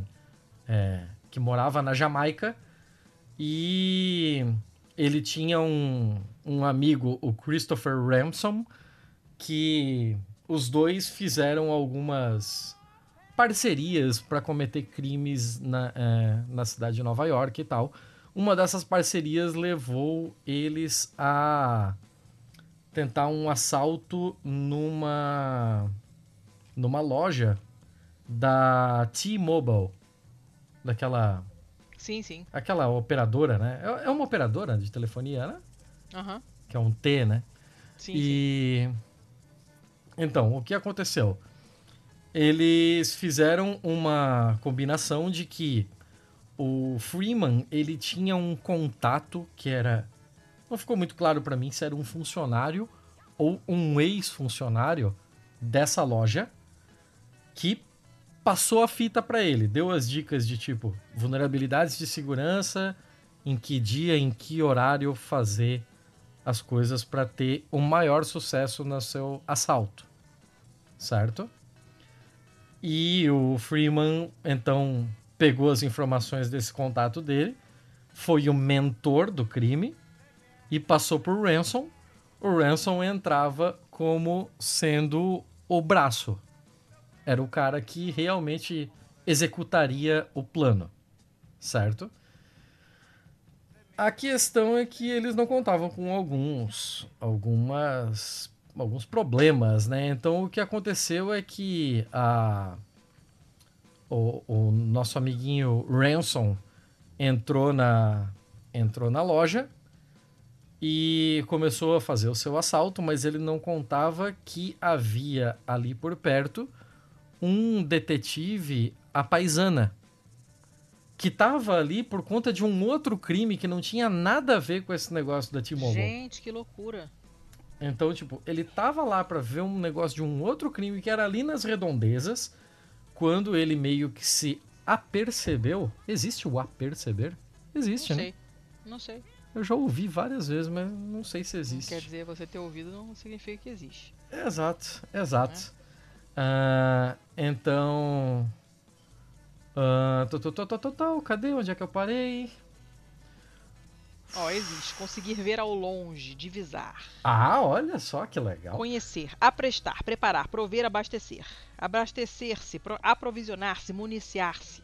Acautelar-se, tomar consciência de algo, dar conta, notar, perceber. Ah, louco isso aí. Muito Show. obrigado. Muito obrigado. Aprendemos uma coisa nova hoje. Aprendemos uma coisa nova. Então, tá. Voltando aqui. É, 12 de fevereiro de 2019, tal, tal, tal. Foram à loja da, da T-Mobile é, chegando por volta das 18, Freeman supostamente atravessou a rua para ver o Ransom entrar na loja. O Ransom entrou na loja com uma arma falsa e uma máscara de esqui e disse aos dois funcionários que estavam lá para abrir os cofres na parte de trás da loja. Um homem do lado de fora viu o Ransom entrar na loja com a máscara de esqui e chamou a polícia. O, o Simonsen, que era o, o o detetive, e um sargento da polícia de Nova York, Matthew Gorman, que estavam investigando um, um, outro padrão de roupa de, de outra coisa, desconectado, é, foram os primeiros a chegar ao local. Aí eles entraram na loja, mas saíram para esperar que mais policiais chegassem. Eles não sabiam se a cara tinha uma arma de verdade e tal. Ficaram do lado de fora esperando reforços. Depois chegaram policiais uniformizados que chegaram ao local logo depois e entraram na loja. O Ransom ele saiu da sala dos fundos, sacou a arma falsa dele e correu na direção da porta da frente. Ele saiu desembestado e chegou e é, cara, é tudo ou nada, foda-se. Uh, os policiais começaram a atirar no Ransom, acertaram sete tiros no Ransom. Oi. Mas é, na injeção de adrenalina dele e tal, ele continuou correndo para fora da loja e ele tomou esses tiros em movimento. Ele passou no meio da loja, sendo que tinha policiais de um lado e policiais do outro. Meu Deus do céu. Quando os policiais atiraram nele, é, acabaram com seus outros colegas policiais na linha de tiro. Então esse detetive foi morto por balas de outros policiais. Em nenhum momento o Ransom atirou, até porque a arma dele era falsa. Sim. E esse, esse tiro pegou, foi, foi fatal, tiro fatal no peito. É, o Gorman também foi atingido na perna. É, o Freeman deixou a cena é, depois que o negócio. que ele viu que o pau comeu, né? É, a ação toda, essa bagunça de sair correndo e tiros de todo lado e perceber o que aconteceu, foram um, meros 11 segundos e 42 tiros já diz alguma coisinha sobre a ação policial, né? Que, sim. assim, proporcionalidade não houve, né? Caraca. É, de qualquer forma, o, o Simonsen foi, foi preso dias depois, é, escondido na casa de um amigo e tal, e acabou preso porque descobriram que ele era o, o mentor intelectual daquele crime, né? E aí o escritório do promotor público acusou ele em última análise e processou Freeman de assassinato, usando a regra de homicídio culposo, Ué? que permite que os réus sejam acusados de homicídio se uma morte ocorrer durante o cometimento de um crime, mesmo que o réu não tenha intenção de matar ou não teve nenhum papel nisso. Isso, gente. Como assim? Então, tipo, Que ele porra não é tava lá, ele não tava armado, ele não entrou em conflito com ninguém, um policial atirou no outro e ele vai preso por 30 anos. Que merda é essa, gente? É completamente zoada essa regra. Eu consigo ouvir o, ah, os fios de cabelo da Elisa arrebentando, a Elisa arrancando os cabelos com essa, com essa notícia. Gente, Ah. mas isso é... Tô nervosa. É uma regra controversa usada em mais de 40 estados, incluindo Nova York. Durante bom. anos, os defensores de justiça criminal lutaram para que essa regra fosse eliminada, argumentando que é a única acusação é, criminal que não exige intenção. Abro aspas aqui, o que está embutido em nossa lei é essa crença de que os indivíduos devem ser condenados por crimes que cometeram e que pretendiam cometer. Minority Report, né? Aham. É...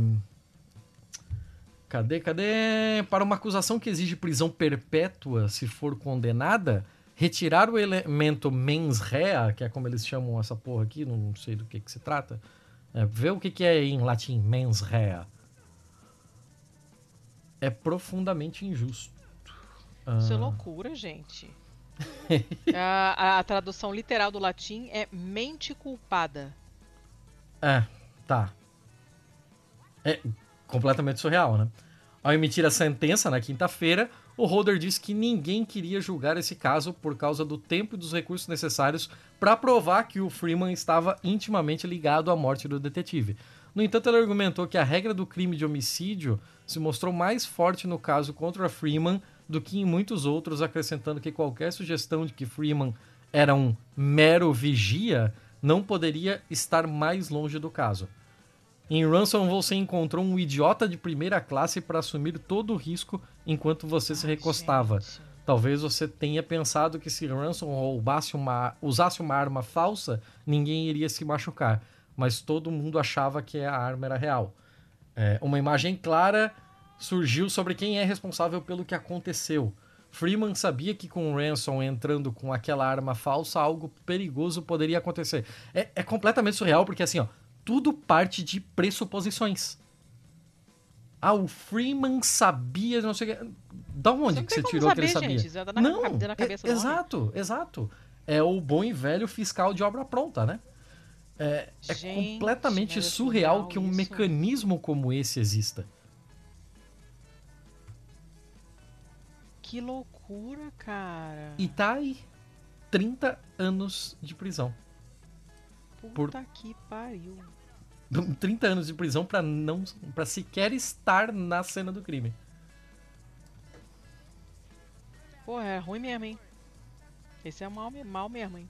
É, é. Eu só quero ver. Eu, eu sei que a gente tem aí um monte de um monte de ouvinte advogado. Só quero ver o que, que vai dar isso aí. É, Um monte de gente vai vai ter os seus pitaquinhos pra dar sobre esse caso aí e eu vou me divertir.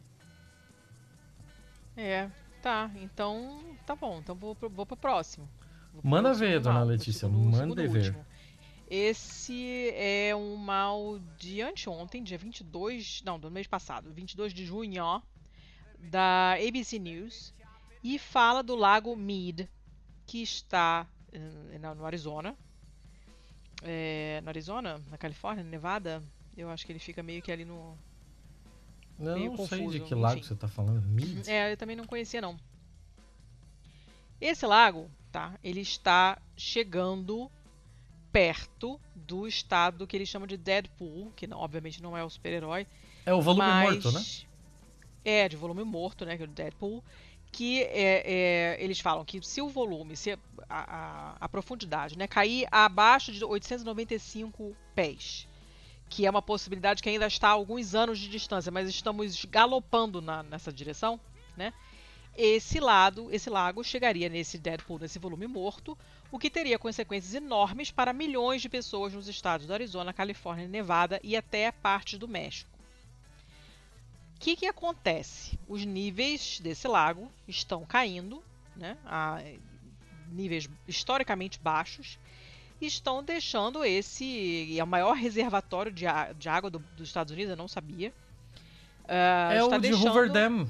Esse daí o do Sim, mas eu não sabia o nome do lago. Eu não sabia que, era, que era, tinha esse nome não sabia que era o maior dos Estados Unidos. Está a menos de 150 pés de virar, entrar no volume morto, ou seja, que é quando o nível está tão baixo que a água não flui né, da represa para baixo.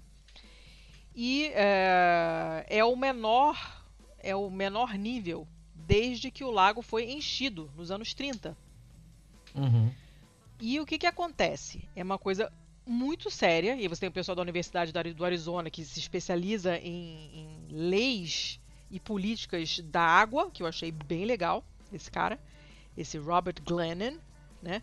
E essas, essas, ele está explicando que ao, ao longo das últimas duas décadas, as condições de seca persistente, exacerbadas pelas mudanças climáticas e uh, pioradas pela, ma, pela maior demanda de água por toda a parte do oeste dos Estados Unidos, contribuíram para essa, essa perda de água do lago, né? E embora o, o, reservatório esteja sob o risco de entrar no volume morto, ele falou: olha, provavelmente ainda vai levar alguns anos para chegar nesse nível, mas a coisa está feia. Uhum. E uh, estão tentando, né? Você tem um monte ali, tem uma, uma parte ali, um burô, burô americano de, de, de, gestão de água e não sei o que dos Estados Unidos inteiro, estão fazendo vários esforços para tentar é, administrar o, o, o, fluxo de água para o rio Rio Colorado, tentar regular o uso de água nos estados daquela região ali, né? O objetivo dessas medidas é sempre tentar reencher esse lago que foi criado no Rio Colorado, que fica ali na, na, na fronteira do estado do Arizona com o estado de Nevada, uhum. né? Quando a Hoover Dam, né? Quando foi, foi construída no início dos anos 30. E um outro lago que também está passando pelo mesmo problema, que é o Lago Powell, foi criado ao longo da fronteira entre Utah e Arizona, né? Aí é tudo zona Mormon, vocês sabem, né? E é o isso, Bible Belt, né? É. Mas é mais que Bible Belt, porque esse, esse, esses estados são especificamente de Mormons, não é só de não é de várias designações cristãs, assim. Esses estados são estados que são muito, muito mormons. Eles só eles os pontos fortes são deles são ali, né? E eu sei porque minha mãe tem uma ex-amiga de infância que é mormon, e ela já se mudou acho que mais de 50 vezes dentro dos Estados Unidos e não sai desses estados. É Arizona, Nevada, Utah, e fica, fica por ali. E, enfim, né, o problema é que você tem problema de geração de eletricidade, conforme o nível cai, uhum. né? Porque, porque você tem menos. Se você tem menos água correndo, você tem menos pressão para as turbinas, né? A turbina gira com menor velocidade, gera menos energia. Né? E, além disso, você tem coisas do tipo é, o fornecimento direto, na consequência direta, né? O fornecimento de água mesmo, né? E uma coisa que eu estava ouvindo hoje de manhã, eu vou deixar o link na pauta também, estava ouvindo um uh, The Daily, que é o podcast do New York Times, falando sobre o Salt Lake, o famoso Salt Lake de Salt Lake City, que fica ali em Utah também, estamos ali, continuamos em território mormon, né? Esse lago é, está sumindo. E isso vai ter consequências monstruosas. Não só essas coisas diretas, olha, vai ter menos água, vai ter menos geração de energia e tal. Mas você tem toda uma mudança no ecossistema porque é um lago que recebe muitos pássaros migratórios. Hum. E o que acontece é que uma boa parte da flora e da fauna desse lago é, vão conforme a água vai secando, né, e a, a, concentração de sal, portanto, vai aumentando, ele é um lago salgado, não à toa ele se chama Salt Lake, não é mesmo, ouvinte? É, o, os bichos e as plantas, os, os, organismos que vivem nesse lago, eles vão precisar de tanta energia para dessalinizar a água para conseguir se manter ali, que não vai sobrar energia, para se reproduzirem. Então ele vai virar um lago morto. E isso a gente sabe que tem um impacto enorme sobre todas as outras coisas. Porque é, está tudo encadeado, a gente sabe que tudo é interdependente. Então, se você não tiver mais peixe, você não vai ter mais pássaro. Se você não tiver mais pássaro, você não vai ter comida para não sei o que. Vai dar uma merda. Além disso, não está nessa reportagem aqui, mas está nessa do, no, no podcast, uma preocupação muito grande é que conforme o lago seca, os, é, os, os microcomponentes que estão presos no fundo do lago, você tem várias, inclusive tipo arsênico, entendeu? Essas coisas assim bizarras, que normalmente não estão livres na natureza, estão presas né, em alguns ambientes específicos, como é o caso do fundo de, de, de um lago desse tamanho, desse porte. Você tem um monte de, de, de substâncias que estão presas ali, quietinhas, sem incomodar ninguém, que nem a minha cachorra, tá lá, não enche o saco. Né? o negócio vai secar, essa, essa poeira, porque vai ficar poeira, né? Vai secar o lago, fica o quê? Poeira. Vai secar e vai ser jogada no ar. E você vai ter gente morrendo de intoxicação por essas substâncias que estavam presinhas ali embaixo até agora. Que tal? Caralho. Legal, né? Tem coisa. Então você não, você não vai ter água para beber, você não vai ter luz apertando o seu interruptor, porque não vai ter água para gerar a eletricidade. Você vai respirar um ar de merda e vai morrer. Não vai ter bicho nenhum. Vai ser, olha, uma maravilha. Uma beleza. E essa é uma região populosa, tem bastante gente ali e tal, né? Salt Lake seria uma cidade grande. Cara, não vai sobrar muita coisa ali. E aí, faz o quê? Senta e chora, neném. Quem mandou? Tenso. Tenso pra Merda, caralho. né? Uh. É. Muito, muito merda, né? Então, assim, é, no, ele, eles, eles fecham o artigo com um parágrafo que diz o seguinte: Esse é o 23 ano de seca, mas nós não sabemos se é uma seca de 23 anos, uma seca de 50 anos ou uma seca de 100 anos. Nós não sabemos o que é que vai conseguir reverter essa situação. Né? E aí entra entra lá o famoso meme né, do Homer e do Bart. Assim, ah, esse é o ano mais quente até agora. Vai piorar. Essa é a pior seca até agora. Vai piorar. É uma notícia bem merda. E não, não, e não é porque, ah, nos Estados Unidos, foda-se. Primeiro que não existe isso, né? A gente tá careca de saber que não é. Ah, deu ruim lá, foda-se eles. Não é assim que funciona, né? Dá ruim para todo mundo. Segundo que é um modelo, né, de uma coisa que está acontecendo num lago e provavelmente vai acontecer em outros lagos no mundo inteiro também. Uhum. Bosta, né? Bem bosta. Bem bosta. Ah, eu é. sugiro ouvir esse podcast que explica muito melhor do que eu expliquei. é, toda a merda que pode dar. Então, super recomendo. E não recomendo se você estiver muito ruim da cabeça, porque você vai querer sentar no cantinho e ficar chorando. Que é bem ruim, viu? É, deu, deu pra perceber já que é bem É. ruim. Né? Dona Letícia, eu vou me compadecer de você Ah, e eu vou é, tirar o meu próximo mal tá. pra gente acelerar a ida ao feio. É, porque estamos Uma vez 800 anos. que a gente já tá há 84 anos gravando, Isso. certo? Certo. Então, Você tem lá. quantos feios? Dois. Só? Poderia ter mais, mas eu escolhi só dois hoje. Sim. Ah, então eu começo. Vai. Então eu começo. Manda ver. Vamos começar em grande estilo? Pode ser? Bora. Só seja minimamente sucinto, pelo amor de Deus. Eu, pera, eu acabei de abrir o link aqui, a foto do cara já me avacalhou. ah, dona Letícia, Ah, notícia do The Denver Channel, Ih, ó. é, da subsidiária, subsidiária não, é afiliada da ABC em Denver. Essa notícia é do dia 15 de julho de 2022 e estamos falando sobre. ah, você conhece Pikes Peak? Eu não.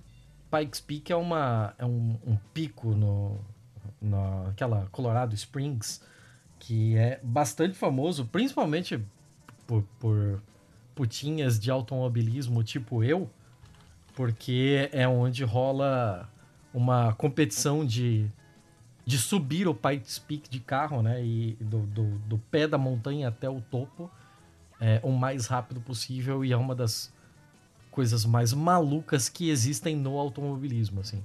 É, é, é completamente surreal. É, sei lá, os recordes estão em coisa de seis minutos. Então, tipo, ah. os carros mais rápidos do mundo levam seis minutos. Tá. E as condições são completamente extremas, porque são mais de 4 mil metros de altitude. Então você sai de, sei lá, nível do mar e de repente você vai subindo e o ar vai ficando cada vez mais rarefeito. Então você tem cada vez menos incidência de força aerodinâmica. Tem toda uma engenharia absurda para você conseguir é, completar uma prova dessa, sendo que você corre num asfalto que pode estar escorregadio porque uma nuvem atravessou a montanha no meio e tá meio molhado, e do lado tem um despenhadeiro, e é isso aí. Então Pikes Peak é uma, é uma coisa completamente surreal. Mas não estamos aqui para falar de carrinhos, apesar de que eu gosto obrigada. muito. Nós estamos aqui para falar de um senhor. Um senhor chamado Ulysses Baxter, eu acho. Peraí. Não, não, não é o Ulysses Meu Baxter. Meu Deus do céu, Thiago. É o Bob Salem. Bob ah. Salem. Bob Salem. Ah. Você vai gostar do Bob Salem. Hum. Ele entrou pro Guinness Book. Ó. Oh por quebrar um recorde justamente em Pikes Peak. Mas esse, esse recorde não foi quebrado de carro. Esse recorde não foi quebrado, aliás, de nenhuma meio de transporte. Homem do Colorado faz história após empurrar um amendoim com o seu nariz até o ah, topo Thiago. de Pikes Peak. Vai se fuder. Por que, que a pessoa sai de casa com este intuito? Você me explique, por favor. Bateu um recorde. Gente. Bateu um recorde, só pode, né? Tô falando, isso é falta de lingerie de seda pra lavar na mão no tanque. Olha. Se tivesse, não. Entendeu? Vai, sei lá, tirar semente de melancia, entendeu? Perde um tempinho fazendo uma coisa mais útil. Eu Letícia, sei lá, experimenta atravessar o corredor da sua casa empurrando um amendoim com claro o nariz. que nunca experimentarei, tem mais o que fazer. Já, já é completamente bizarro, surreal e cansativo. Imagina uma... Inútil. E inútil, claro. Agora imagina subir Pikes Peak, assim. Amigo, você está louco. É... Ele começou a sua jornada às nove da manhã de um sábado 9 de julho e chegou ao topo de Pikes Peak pela trilha, por uma trilha específica chamada Bar Trail. É... Na sexta-feira, dia 15 de julho. Então ele levou quase sete dias. Uma chegada cerimonial foi feita às 10 da manhã da sexta-feira. tapete vermelho. Onde o Salem ganhou seu grande prêmio, né? Ele ganhou uh, os seus devidos aplausos, hum. ganhou duas placas comemorativas para registrar o feito, né? Para entrar no hum. Guinness. Hum. E ganhou uma. Sabe essas caixinhas de aliança? Sim.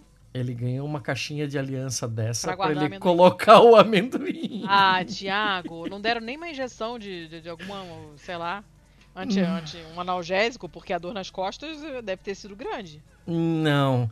É, inclusive, assim, você pode imaginar, Colorado Springs é um, é um lugar extremamente rochoso e ele não era o cara mais dotado de nariz do mundo, assim. Ele não tinha nenhuma ascendência é, turca ou grega.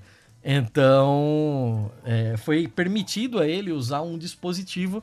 Então, ele tem um bagulho que parece uma, uma máscara de nebulização na hum. cara, sendo que da máscara sai uma espécie de colher para ajudar ele a empurrar ah, o amendoim. Não, você tá louco. Eu te mandei a imagem. Está louco. Ele tá Ah, de joelhos, não. engatinhando com esse bagulho na cara. E isso vai ser a capa, isso tem que ser a capa. Claro, Isso óbvio. Tem Não. de ser a capa. Gente. As pessoas, elas precisam repensar a vida delas de vez em quando, sabe? ele decidiu que ia fazer isso aí é, para quebrar um recorde. Então, tipo, ele não é o primeiro a fazer isso. Ele quebrou um recorde. Alguém É fez isso que antes. me- mais me assusta. ele não foi o primeiro a fazer. A cidade de Manitou Springs disse que a pessoa mais notável a, a- a completar esse, esse percurso chamado de Peanut Push foi um cara chamado Ulysses Baxter em 1963, que tinha levado oito dias para completar isso. Em 1929 veio um cara chamado Bill Williams que fez é, me- o mesmo trajeto em 20 dias Ah, meu Deus, o que que... para ganhar Cara... 500 dólares em uma ah, aposta. prefiro vender plasma. Mas assim, é, esse cara eu dou um pouquinho de razão pra ele porque crise de 29, 500 dólares na crise de 29. É, sim, sim, era muita coisa, era muita É, coisa. Tá. então, então esse cara aqui ele tem uma justificativa. Bill Williams, você está absolvido. Agora o resto não Ah, tem gente, como. olha, sinceramente. O, o Salem decidiu que, que ia fazer isso para celebrar os 150 anos de Manitou Springs, ou como dissemos no episódio anterior, o Sesc Centenário de Manitou Springs. A cidade foi fundada em 1872 e foi incorporada em 1876. É, hoje tem coisa de 5 mil habitantes. É uma bosta nós- num lugarejo e tal. Buraco, é. Isso. E o que a- essa matéria aqui não diz é que ele levou quase eh, medidas americanas, né? Ele precisou de quase duas dúzias de amendoins para completar o percurso, porque às vezes o amendoim caía numa fenda entre duas rochas Ah, e não tinha gente, como tirar. Meu Deus. E ele falou que nos primeiros dias ele avançou muito pouco, porque sempre passava alguém pra falar com ele e notificações no celular e tal. A partir do terceiro dia ele conseguiu avançar muito mais, porque ele começou Pegou a fazer a prova à noite. Ah, ainda tem, ainda tem essa, vai, faz no escuro ainda por cima. Ah, no gente, escuro, é, sozinho. É, Pessoal, realmente, olha. E pra. Assim, ele não tinha uma equipe de apoio. Ele tinha um pessoal que meio que ficava de longe olhando pra ver se ele tava de fato fazendo a tarefa, né? Mas que não tava acompanhando ali super de perto. Ele não tinha uma equipe de apoio e tal. Então toda a comida que ele comeu durante esses sete dias subindo com essa porra, ele levou, ele teve que carregar. Gente. Então o que, que ele fazia? Ele tinha sua mochila de mantimentos que ele soltava num lugar, ele começava a empurrar o seu amendoim com o nariz feito um sísifo da terra dos imbecis, chegava em um determinado ponto, levantava até para esticar um pouco as costas, voltava, pegava a sua mochila de Não. mantimentos E, não, e já- voltava chega. até o amendoim. Entre Pelo os mantimentos de que ele levou, havia uma lata de uma lata de de de mantimentos mesmo, assim, de aquelas comidas de guerra da década de 60, Por quê? Porque aparentemente era o que ele tinha pra comer. Assim, ó, O Thiago, quanto mais se fala nessa história, mais ela piora. É, Só tem coisa ruim, eu tô muito nervosa.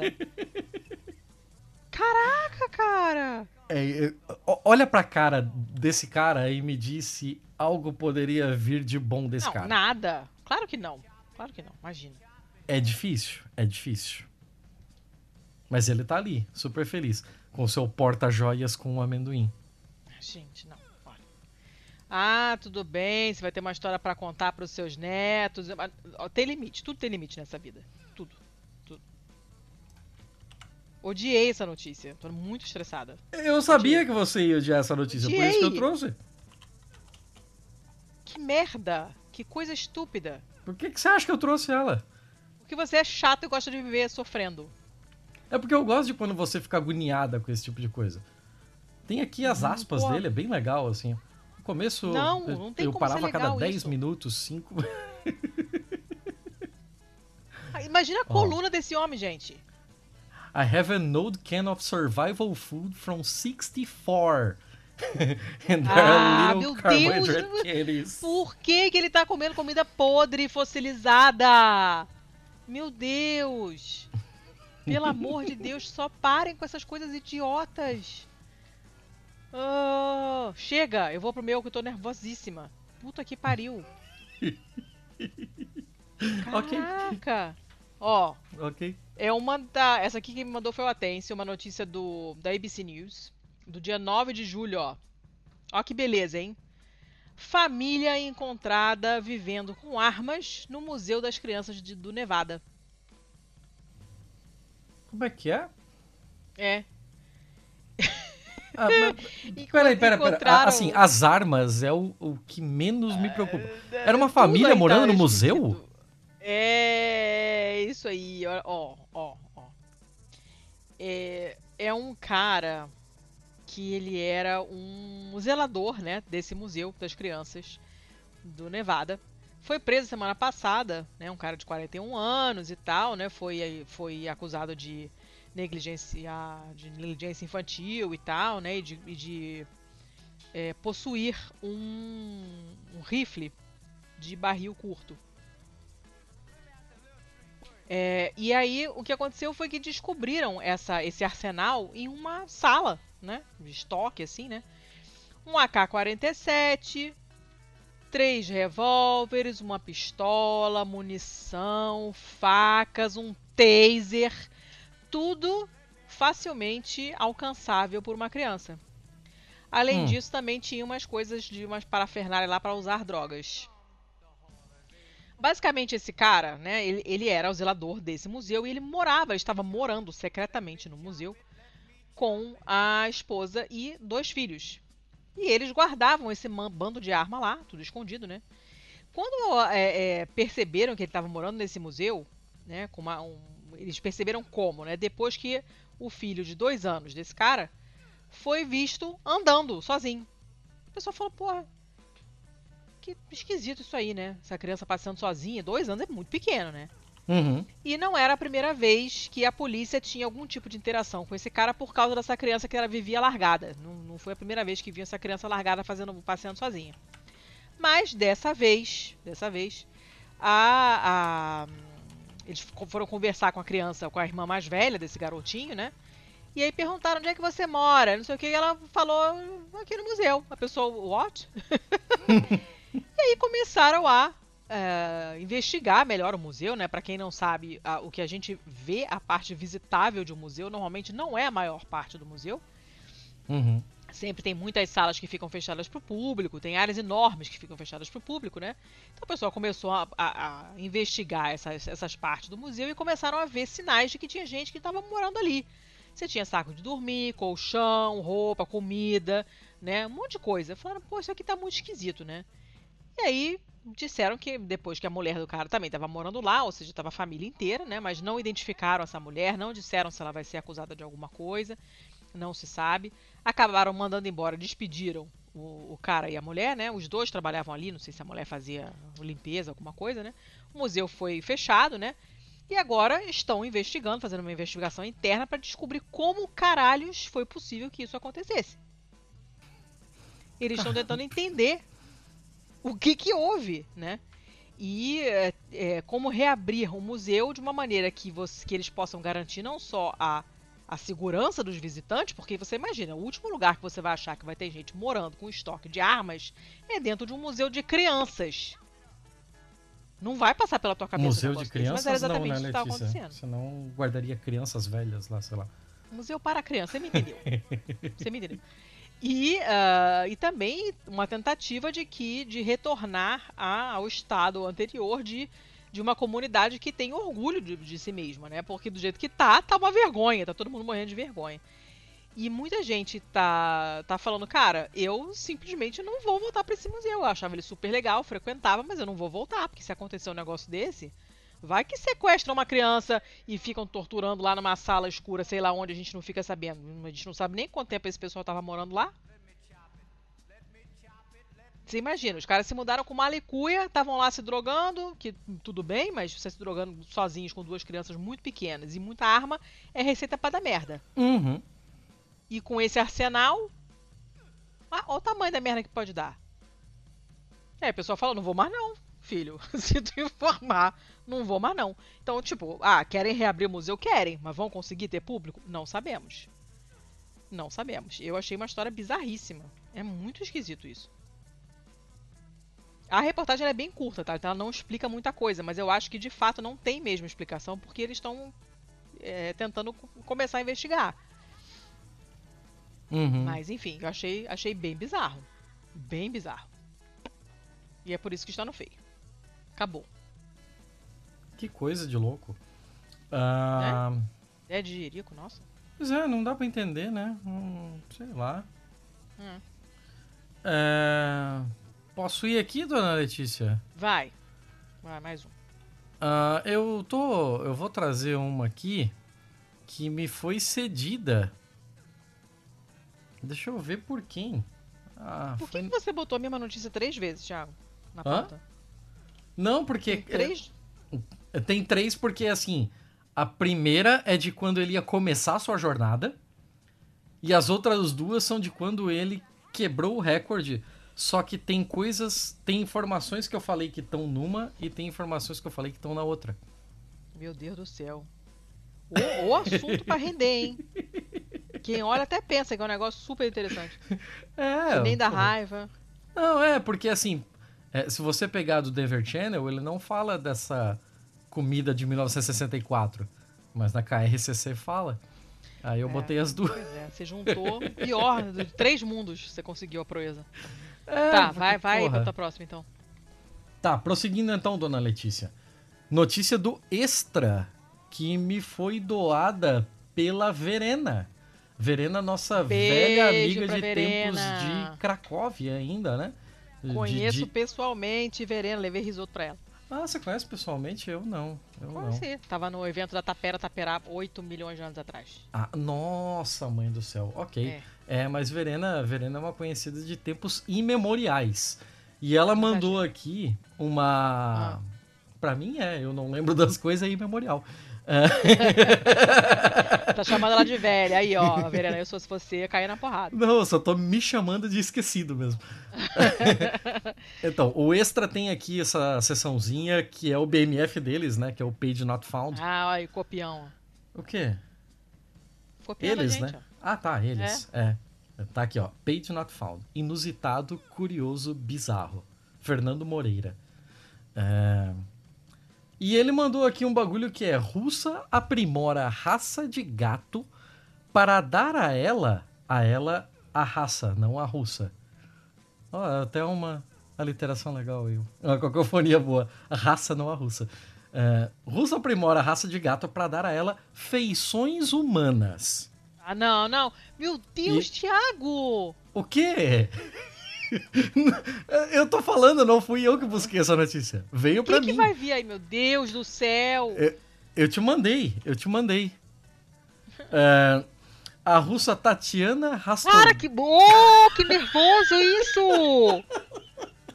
Caralho, O que que é isso? a, a russa... Ah, meu Deus, eu até engasguei aqui. A, a, a, a, a, a, a russa Tatiana Rastorgueva se empenha em, aprimor, em aprimorar uma raça de gato chamada Maine Coon com um toque bastante Sim, bem diferente. conhecida, é. Feições humanas. Meu Uma Deus. das gatas de Tatiana, em particular, chamada Valkyrie, tem despertado a atenção de usuários das redes sociais. Os internautas estão divididos. Muitos a acham uma bichana adorável, enquanto outros se dizem incomodados com os traços do animal classificado como assustador. Isso é o mais próximo que dá pra chegar de um furry real. Porque a Não feição piora o desse que gato já é muito ruim, Thiago. Pelo amor de é Deus. muito estranho. A feição desse gato é realmente estranha. Ele Ela- está te julgando muito, assim. Meu É. Deus, que eu não, não quero olhar pra isso de jeito nenhum. Meu Deus, sai. Paga isso aí. No- É, Caraca, ela diz que aqui que bizarro. a experiência ainda não está finalizada. Há 16 anos eu trabalho com essa raça para conseguir mais definição. E agora eu estou muito perto do meu objetivo. Ela usa breeding para fazer harmonização facial, basicamente. Ah, demonização, né? Não, a gente É. não chama de demonização por nada. Então, é, no entanto, ainda não é exatamente o que eu quero. Espero em breve mostrar ao mundo um tipo ainda mais legal de Maine Coon. Eu tenho medo da definição dela ninguém de legal. quer ver isso, gente. ninguém quer ver. Na, isso ninguém quer. Isso. Cara, é, de acordo com o site Uniled, que brinca dizendo que a criação de Tatiana é a solução perfeita para quem está indeciso entre ter um gato ou um bebê. ah, não, cara, não, não. É, é, uma, é uma outra capa em potencial. Eu vou deixar aí na sua mão para decidir. Eu não tenho coragem de colocar isso na capa. É muito assustador. Eu Não tenho coragem.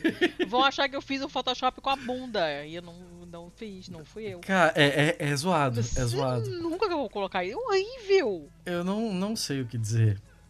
Eu sei, quer dizer, vai tomar no cu. Mas assim, quando você olha pra, pra foto desse, desse gato, assim, o que você vê de principal que te traz uma verossimilhança com o rosto humano? O que, o que exatamente caracteriza esse gato como um parecer um rosto humano? Eu entendo quando dizem, mas eu não sei exatamente, não sei descrever o, qual é a parte dele os que dá olhos, isso, o né? focinho curto. Mas eu acho que é o conjunto da obra mesmo, não é uma coisa em particular, sabe? Uhum. Entendo. Entendo. Nossa, quanto mais eu olho, mais eu fico nervosa. Essa. Essa primeira. Essa primeira imagem que eu te mandei, assim. Horrível! Parece uma versão lobisomem daquela. Daquela pintura do moleque triste, né? Que tinha em toda a casa. Parece.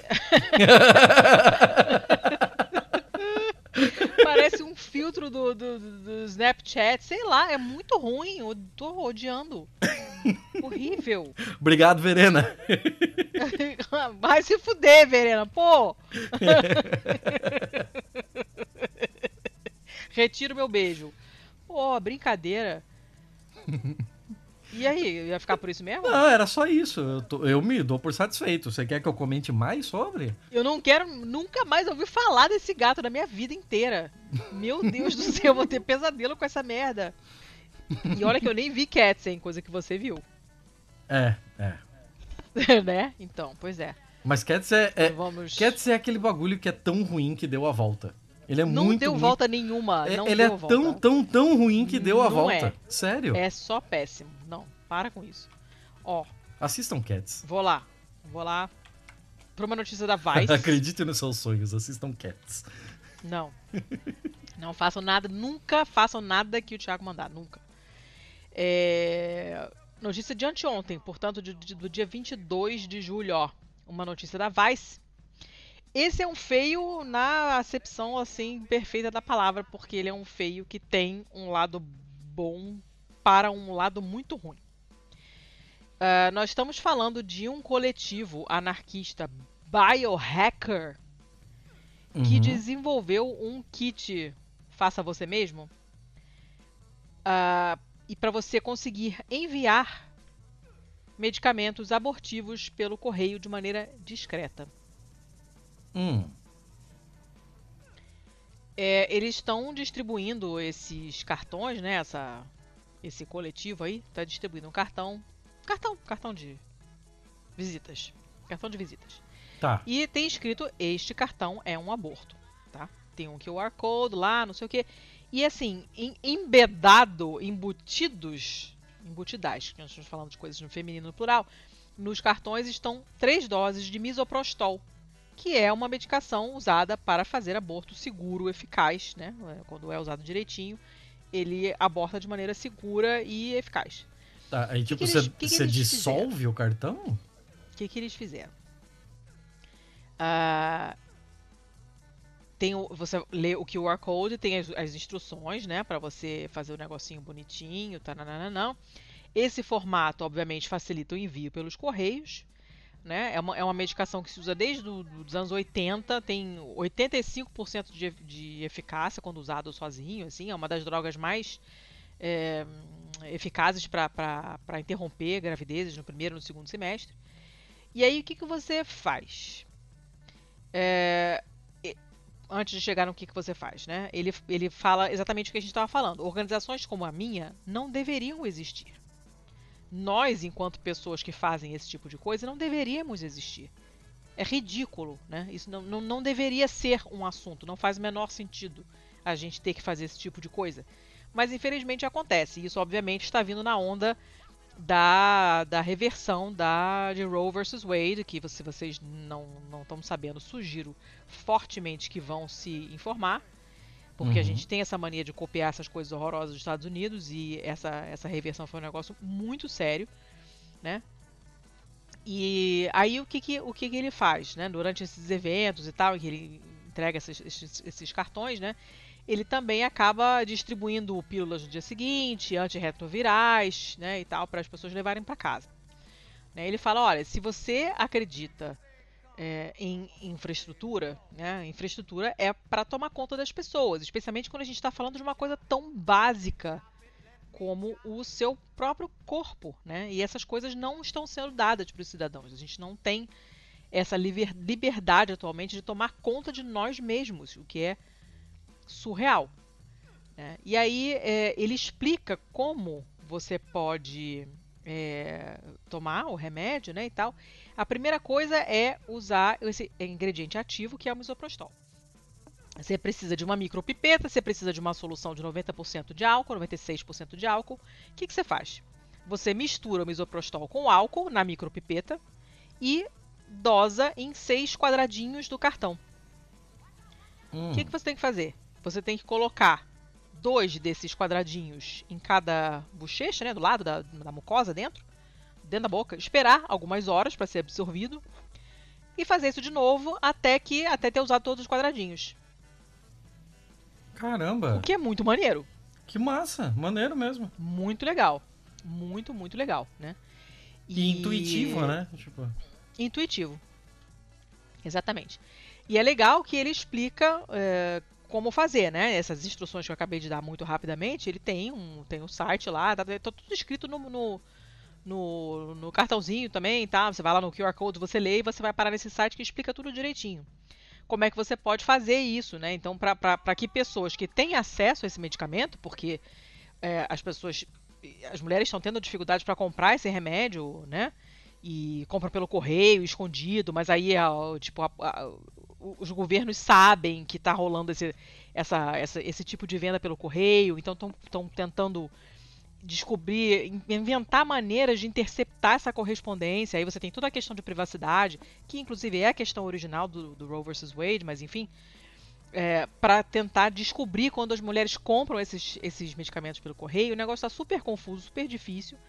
Mas essa é uma maneira de burlar, né? Apesar de estar tá escrito enorme, né? This card is an abortion, está escrito no cartão. Uhum. Mas depois que você pega a técnica, você pode perfeitamente aprender a fazer o negócio e é, enviar ou distribuir de maneira discreta, de modo que as mulheres que usem é, o medicamento não sejam punidas, né? De, de, de alguma forma, né? Uhum. E eu achei sensacional a ideia, apesar da, da motivação ser absolutamente péssima. Sim. Sim. Né? Porque você. É exatamente o que ele fala, para você precisar disso. É, é, é, absurdo, ainda mais num país como os Estados Unidos, que enche a boca para falar que são ó, riquíssimos, maravilhosos, sensacionais. E estão aí dando exemplo de merda o tempo inteiro, todo dia, dando exemplo de merda diferente. Todo dia, todo dia. O nosso todo grupo é um dia. exemplo todo primoroso, dia. assim, de que não passamos 24 horas sem uma notícia terrível daquele lugar. É foda, é foda. De níveis assim de, de você arrancar os cabelos mesmo. É foda. E olha que a gente é brasileiro, hein? a olha gente que a não... gente é brasileiro. A gente gosta a dessa gente não brinca em serviço, aí. não. A gente não brinca em serviço, não. Né? Uh, mas enfim, então ele, ele, ele fala assim de você. De ser fácil de você entregar, né? Além de você mandar pelo correio e isso não ser detectado, porque a pessoa apertando o envelope não vai, não tem uma pílula, um comprimido ali, né? Alguma coisa suspeita é só um papel.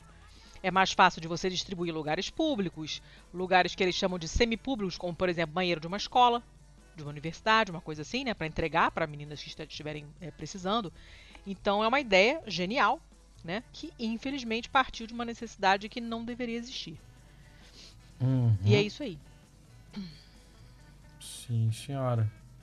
Mas é, mas é muito maneiro, assim, tipo, fizeram Muito, né? isso de, uma, de uma forma subversiva muito interessante. né? Sim, sim, fantástico, fantástico. É uma ideia genial e tem- precisamos de mais coisas desse tipo. Isso é praxis puríssima, né? Demais, demais. Praxis pra caralho. Muito bom, muito bom, muito bom e Praxis também muito péssimo. Então fuck. encerro, encerro o meu feio com essa aí. Ok, ok. Vou pra minha próxima aqui. Dona Letícia, vou te dar mais uma sugestão de capa, hein? Nessa Ai, próxima. Meu Deus, não é possível que só tenha coisa horrenda hoje. Vai ser o Ah. homem do amendoim, porque o gato não tem coragem. Vai dar pesadelo. Ok. ok. O homem do amendoim. Parece uma lenda urbana, alguma coisa assim. Ah, não tem o homem do saco? Esse é o homem do amendoim. É, Notícia do Get. Assim, ó. é, o nome do site é getreading.co.uk. Então Ah. pode ser Get Reading de ler, ou pode ser Get Ah. Reading da cidade de Reading na. na. na Inglaterra. Ah, Então eu beijo não pra sei. Eu não sei, simplesmente não sei. Tá. Mas, foda-se também, porque a notícia não tem a ver com a cidade. Tem a ver com dois ou três indivíduos em específico apenas. Hum. Abro aspas. Mulher compra boneca sexual que parece com Não é ela possível. para satisfazer Não a é libido possível. do marido. Não é possível. Eu já te mandei Não as é imagens. possível. Eu já te mandei as imagens. Você, não, não, não. Você tem um alerta no celular pra quando aparece essas merdas. Não é possível. Amiga, ela não parece com você. Você já viu as Ela imagens, não né? parece com você. Eu já Então. vi e queria desver. Ela não parece nada com você. Você está muito enganada se você acha que ela parece contigo. É, Tem toda uma questão de autoimagem aí também né, envolvida. Você tá muito Mas- errada. O princípio é errado e a prática também. Só, só pare. É, uma esposa é, que há muito tempo sofre com a alta libido do seu marido comprou uma boneca sexual que se parece com ela para aliviar a pressão se ela não estiver com vontade.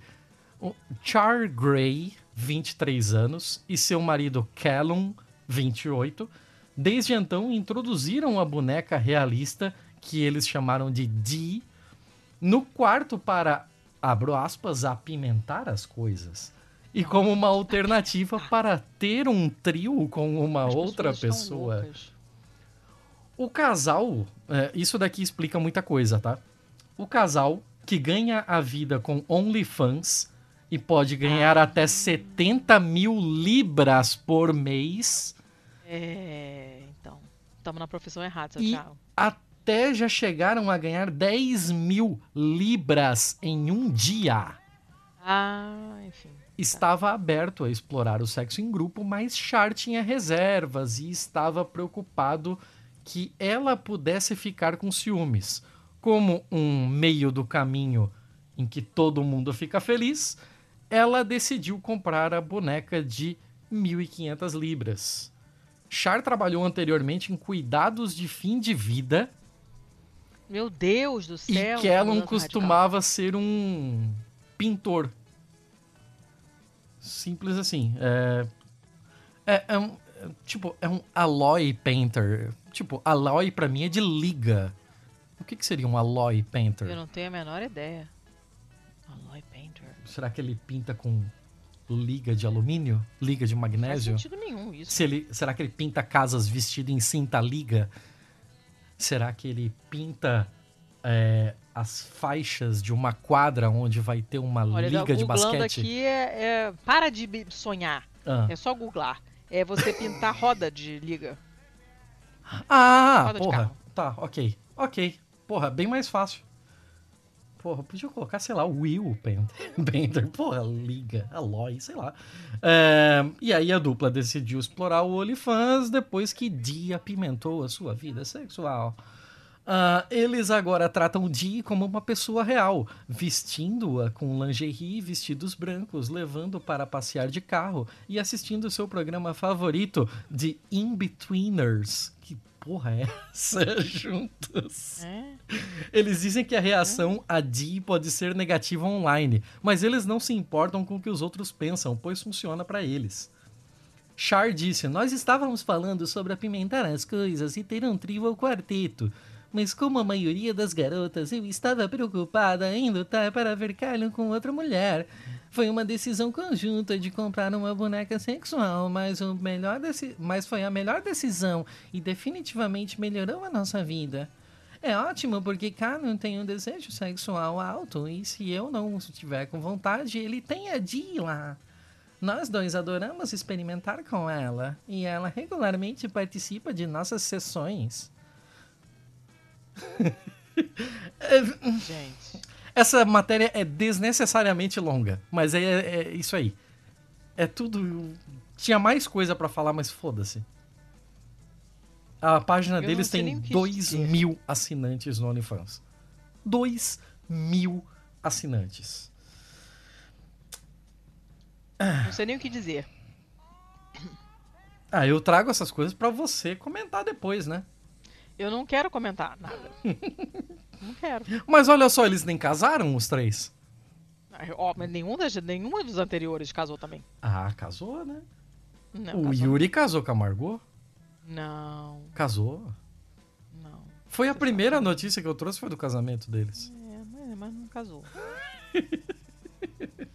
né? Tá, tá, tá, tá. É... Eu não sei o que dizer. Não sei. Tudo é, bem, tudo bem. Eu acho que inclusive a gente já pode fechar, porque não tem o que comentar. Não tem, não vou comentar. Posso fazer duas bem curtas, só para me, me livrar? Oh, meu Deus do céu! Vai, você não tem noção do calor que eu estou passando. Fala. Tá. Duas muito, muito, porra, muito porra. curtas. A polícia de Port Arthur, no Texas, é, postou nas redes sociais deles procurando por um criminoso num incidente completamente bizarro. Esse criminoso ele invadiu a garagem dos, de uma casa, ele tirou de lá de dentro uh, o cortador de grama da família, ele cortou a grama da família e depois foi embora com o cortador. Mas não sem antes cortar a grama da família inteira. Olha, eu vou, olha, eu vou ser muito sincera com você. Se eu fosse uma ladra de cortadores de grama e eu chegasse para cortar grama e a grama tivesse toda alta, capim, toda fodida, eu também cortaria. eu juro pra você. Eu juro pra você. Eu sou aquela pessoa que no apocalipse eu ia ficar segurando papel de chocolate até achar uma lata de lixo para jogar. Mesmo perseguida pelos zumbis. Eu, eu, eu, eu ia ficar nervosa. É, é muito é muito curioso, assim. É um incidente completamente nada a ver, mas é muito curioso que o cara teve a presença de espírito de cortar a grama daquela família antes de roubar o cortador dele. Olha, ele foi semi-legal.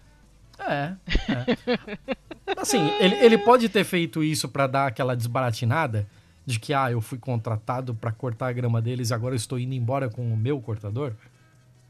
Não sei. Ah. Ou então para descobrirem mais tarde, né? Porque não iam precisar cortar grama tão cedo.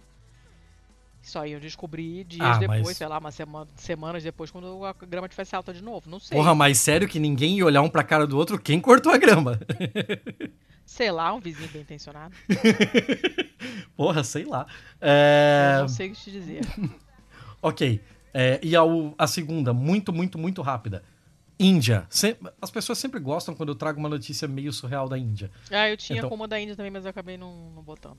Casal processa seu próprio filho pela falta de netos. Ah, vai se fuder. um casal é, entrou na justiça processando o seu próprio filho porque ele, seu filho e a nora, né, exigindo um neto.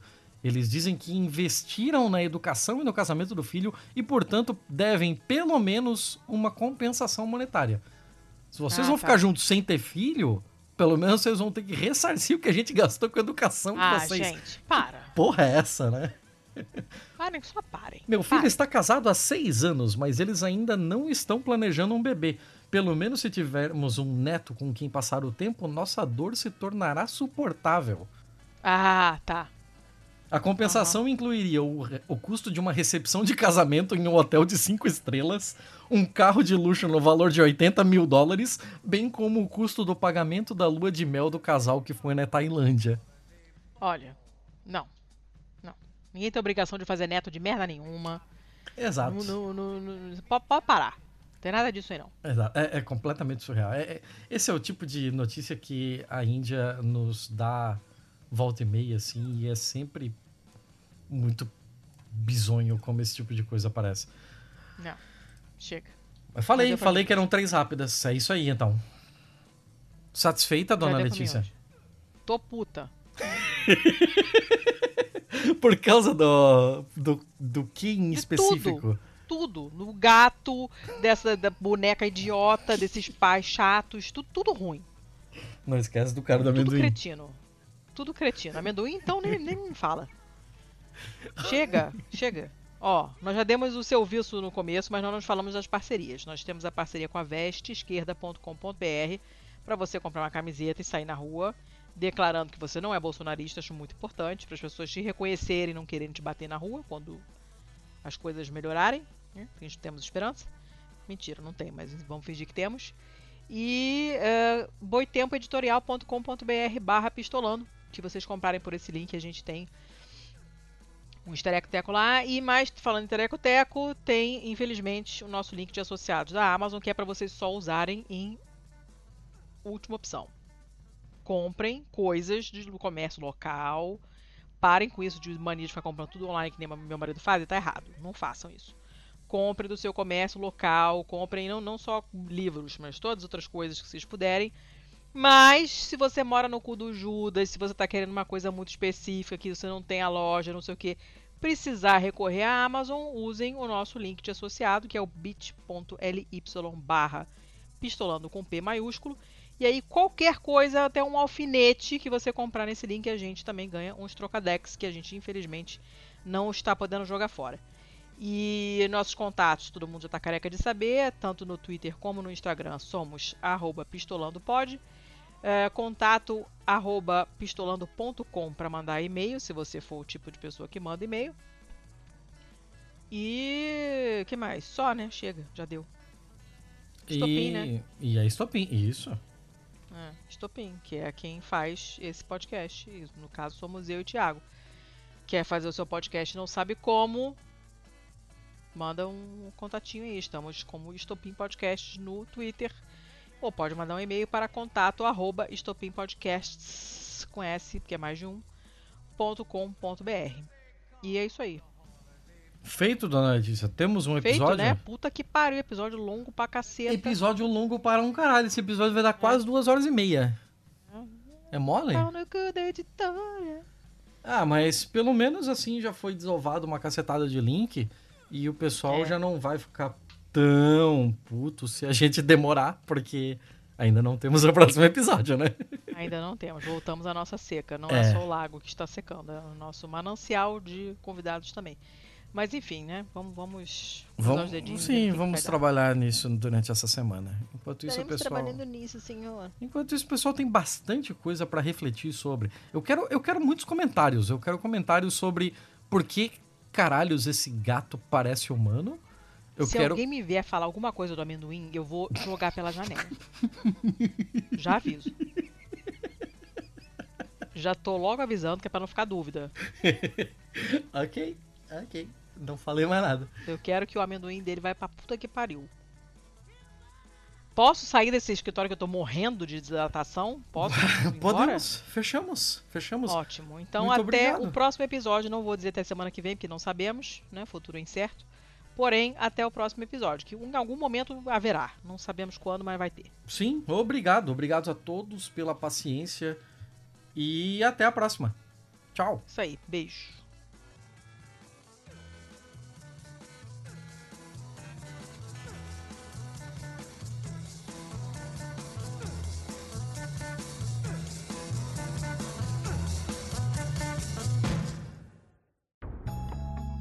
Este podcast foi editado por estopimpodcasts.com.br.